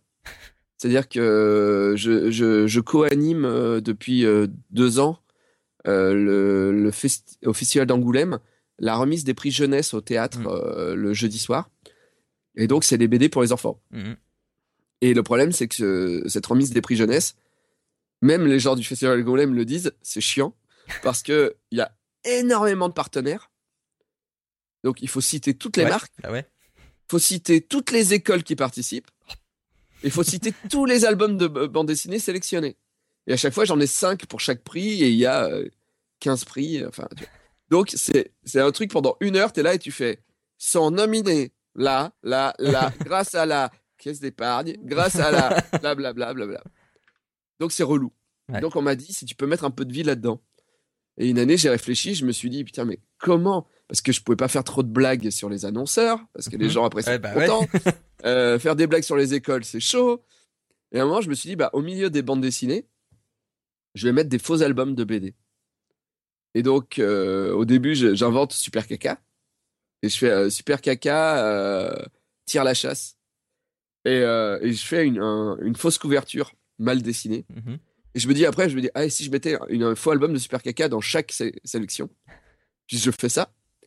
Puis les enfants rient dans la salle. Donc je me dis, bon, bah, ça marche. Et à la fin du truc, il y a des gamins qui viennent vers la scène. Il y en a 9, 10. Et ils disent, où est-ce qu'on peut acheter Super Caca en BD Et je dis, ben, mais ça n'existe pas. Et les autres, ils font, oh, vous pouvez m'en dessiner un alors? Euh, Oui. Et là, mon éditrice euh, de Delcourt descend et me dit, on, on y réfléchit, hein. Fais, Euh, oui, d'accord. Et au début, Super Keka était parti pour être une bande dessinée, mais vraiment débile, sur un étron à la Batman euh, qui a une, voiture à crotte. euh, Enfin, voilà. Et, euh, et puis, plusieurs personnes du milieu m'ont dit ne fais pas ça. Vraiment, il y a plusieurs, plusieurs personnes, en plus dont, dont j'ai vraiment confiance, m'ont dit ne fais pas Super Caca pour ta carrière, ne le fais pas. Et là, dans ma tête, ça m'a énervé. Et je me suis dit, si, si, si, si, si, on peut le faire. Si, si, il faut le faire. Il faut le faire, Super Caca, parce que tout le monde un jour a pensé à un Super Caca, Mhm. mais personne ne l'a fait. Et je me suis dit, ok, je vais le faire, mais ça va être irréprochable au niveau du scénario. C'est-à-dire que je- j'enlève toutes les grosses blagues auxquelles j'avais pensé, Mhm. et je fais un shonen avec du fond. Et, euh, et du coup, je me suis mis à. En fait, j'avais déjà écrit un synopsis que j'avais envoyé à mon éditrice. Après, je lui ai envoyé un, ma- un mail, mais genre, euh, je sais pas, quelques minutes plus tard, je fais oublie le synopsis. Oublie-le. Et je suis parti dans ma tête et, et je me suis dit, ok. En fait, là, Delcourt me laissait. Avant, en fait, si tu veux, quand j'allais voir les éditeurs, j'y allais en me disant, est-ce que vous allez me méditer? Vo- Voici un, un projet de BD que. voilà. Là, j'arrivais et là, je savais que a priori, ils allaient m'acheter le projet. Mhm. Truc qui n'était jamais arrivé en vrai dans ma vie. Ouais. Tu vois. Et du coup, je me suis dit, ok, là, tu as le pouvoir de faire à peu près ce que tu veux. Qu'est-ce qui t'aurait fait kiffer enfant? Et là, j'ai j'ai euh, j'ai repris euh, dans ma tête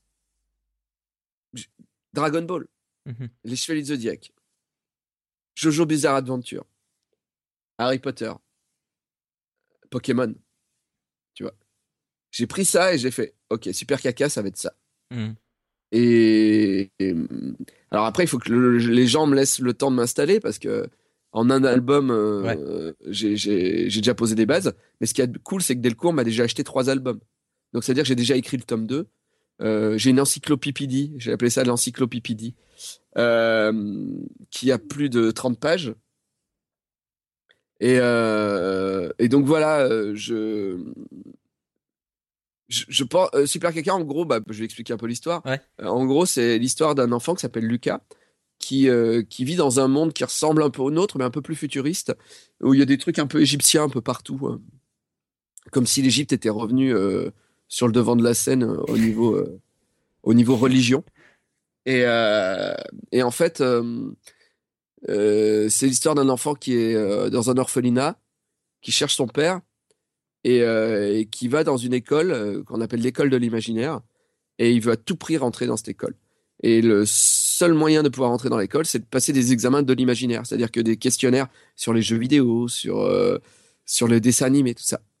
Et si tu arrives à passer les premières étapes, après tu arrives à l'étape où on te met un casque sur la tête. Et là, si tu as le pouvoir de rêver, tu rêves, tu rêves, tu rêves, et la machine crée un rêve qui t'accompagne toute ta vie. Un rêve, en fait, c'est une sorte de Pokémon, une sorte Ouais. de stand dans Jojo Bizarre Adventure euh, qui est fabriqué et qui peut ressembler à tout et n'importe quoi selon la puissance de ton rêve. Euh, c'est pour ça qu'il y en a qui ont, il y en a un, il a un requin ninja, euh, il y a une autre, elle a un tricéractyle, mi-triceratops, mi-ptérodactyle. Il y en a un, il a une licorne en flamme. Enfin voilà, ils ont tous tous les enfants rêvent des trucs de ouf. Mhm. Et Lucas, lui, il rêve, il rêve, il rêve et il rêve d'une petite merde avec une cape qui s'appelle Super Caca et tout le monde se moque de lui, sauf que même si son rêve est nul, il a le droit de rentrer dans l'école Ouais. parce qu'il a eu un rêve. Et euh, forcément, après, des aventures, des choses comme ça, et on va se rendre compte que Super Caca, il est quand même super puissant. Ah. Voilà la base d'un shonen. hein. Ouais, Ok. Tu le dessinais à peu près aux, aux enfants à partir de 7, 8 ans? Ouais, 7-8 ans, Ouais, je pense. ça.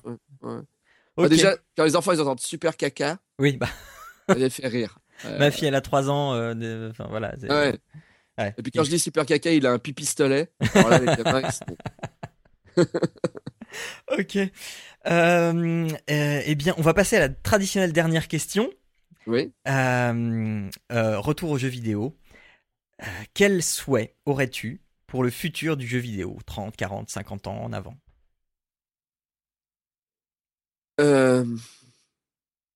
C'est chaud. Ouais. je pense. je- J'aimerais que le jeu vidéo euh, se rapproche aujourd'hui plus de ce que a fait Pokémon Go. Mhm. J'aimerais que, que le jeu vidéo euh, crée des jeux vidéo MMORPG qui forcent les gens à se rencontrer.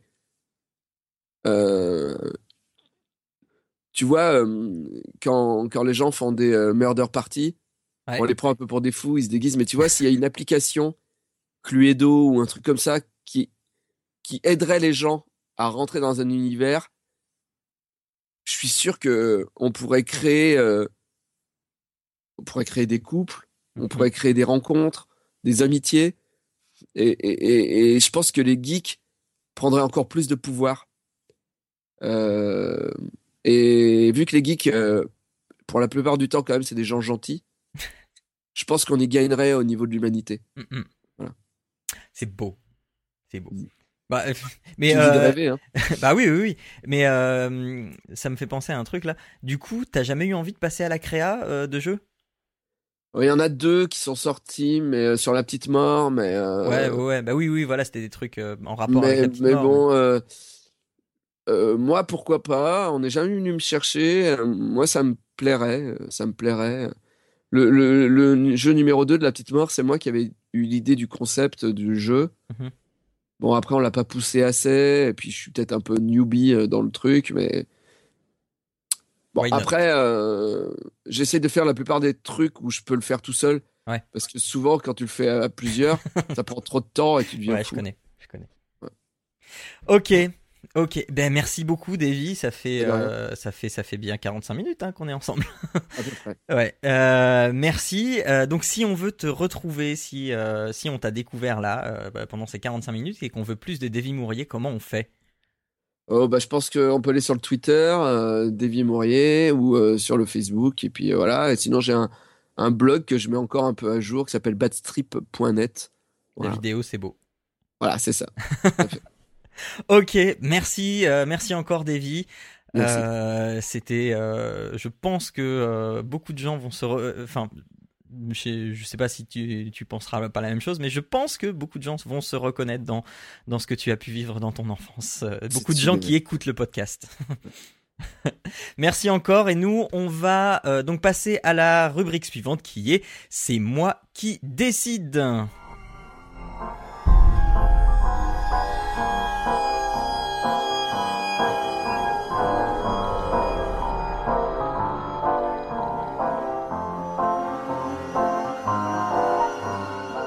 Ensuite, c'est moi qui décide. Fabien m'a encore gratifié de tout son soutien pour euh, me faire tester un jeu. Et pour une fois,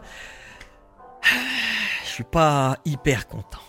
Alors pour cette rubrique, j'ai l'impression de faire un saut euh, dans un des podcasts euh, que j'écoute, un des podcasts que j'aime, c'est la case rétro, car euh, donc justement Fabien m'a fait jouer à Still Life, sorti en 2005.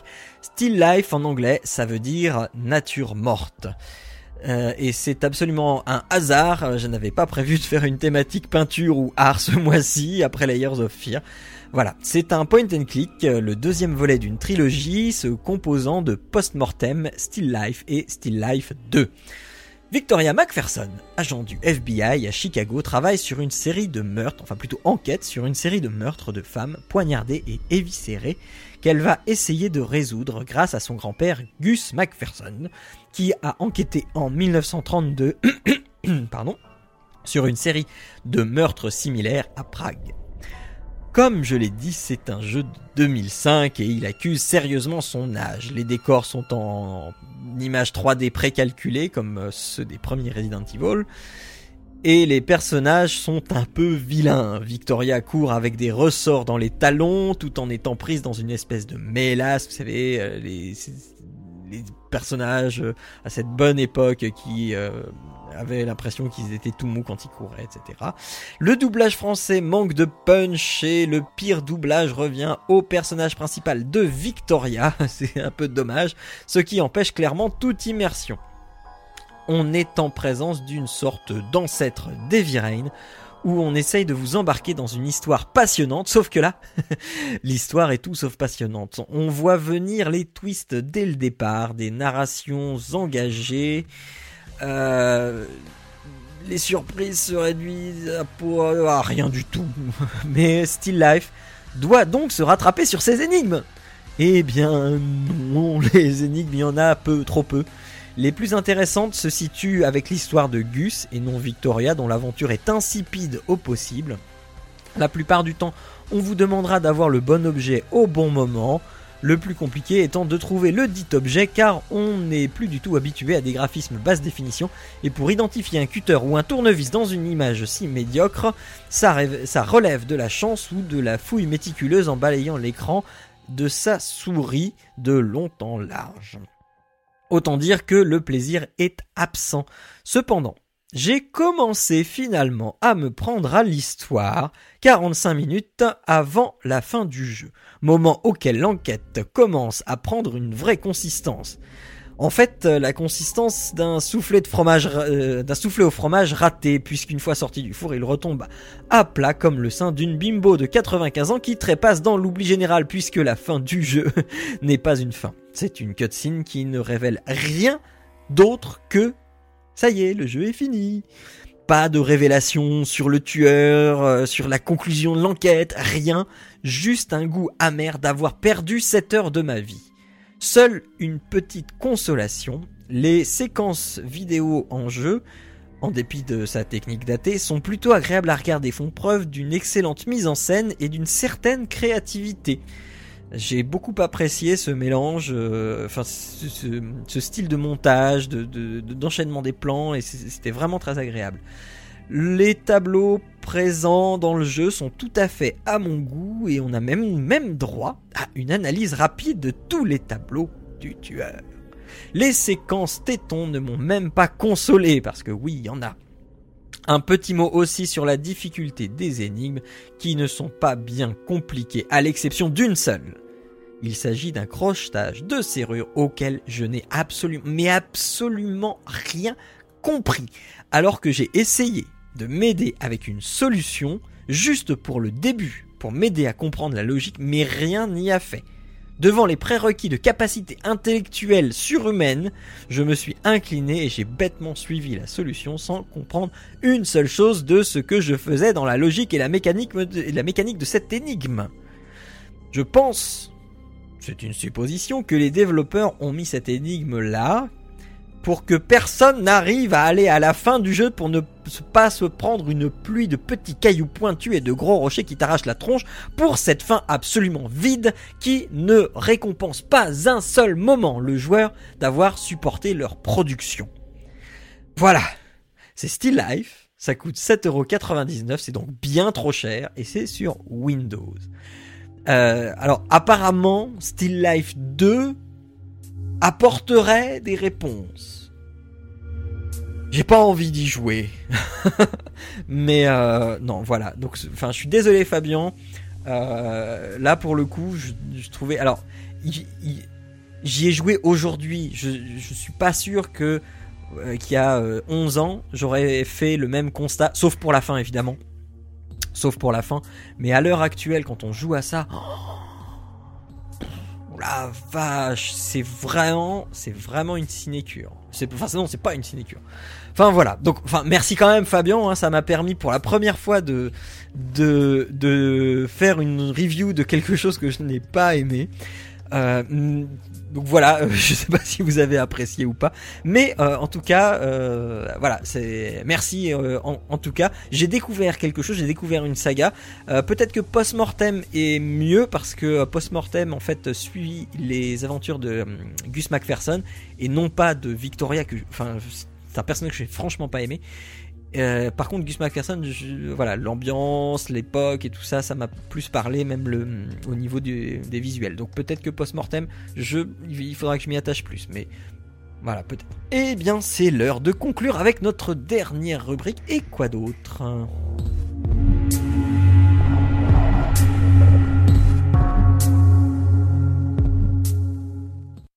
Alors et quoi d'autre? Eh bien, pour euh, conclure cette émission, je vais faire une toute petite recommandation parce que il s'agit d'un podcast très connu. euh, enfin, du moins, euh, il- voilà, parce que ça fait 7 ou 8 ans qu'ils officient. Euh, je, connais ce podcast depuis un bon moment, depuis quelques années, mais je n'ai jamais pris le temps de de l'écouter parce que euh, voilà il dure environ 3 heures par épisode environ toutes les un toutes les deux semaines. Donc en fait j'ai jamais trouvé le temps d'écouter ce podcast ou pour être plus clair en fait je n'ai jamais trouvé le créneau suffisant pour écouter ce podcast sans pénaliser la régularité d'écoute des autres podcasts auxquels je suis abonné. Eh bien l'été et les tâches de bricolage jardinage se prêtent tout à fait à l'apéro du capitaine et donc tailler une haie ou tondre une grande pelouse vous permettra au moins euh, cet été de d'écouter euh, la, moitié de leur émission si vous êtes en vacances hein, de leurs émissions de l'année. Il s'agit d'un podcast d'actu sur la tech avec un invité toujours très intéressant et des actus complètement déglingués, le was up. Euh, c'est trois heures de, euh, de franche rigolade, de vulgarité drôle et impertinente animée par Captain Web, Lord ton père, Quacos et Manox sur captainweb.net. Euh, voilà. Alors attention, ça peut parfois choquer. Il peut y avoir des sujets un peu borderline, un peu limite, machin, mais c'est toujours dans un esprit 36e degré et c'est bien ça qu'on aime dans l'apéro du Capitaine. C'est parce que c'est au minimum au 36e degré. Voilà. Eh bien, c'était tout pour ce mois-ci. On se retrouve au mois d'octobre, le 1er octobre. Avant ça, vous pouvez euh, également nous retrouver dans Papa à quoi on joue dans 15 jours, c'est-à-dire le 15 septembre. Et euh, sinon, les notes de l'émission sont disponibles sur euh, papapodcast.fr, là où vous pouvez nous laisser des commentaires qu'on lit toujours avec un énorme plaisir. Euh, le, sinon, vous nous retrouvez bien sur les réseaux sociaux, sur euh, iTunes, euh, et, et bien, c'est déjà bien. Il me reste qu'à vous dire au revoir, jouez bien et faites un bisou à vos loulous. Ciao à tous.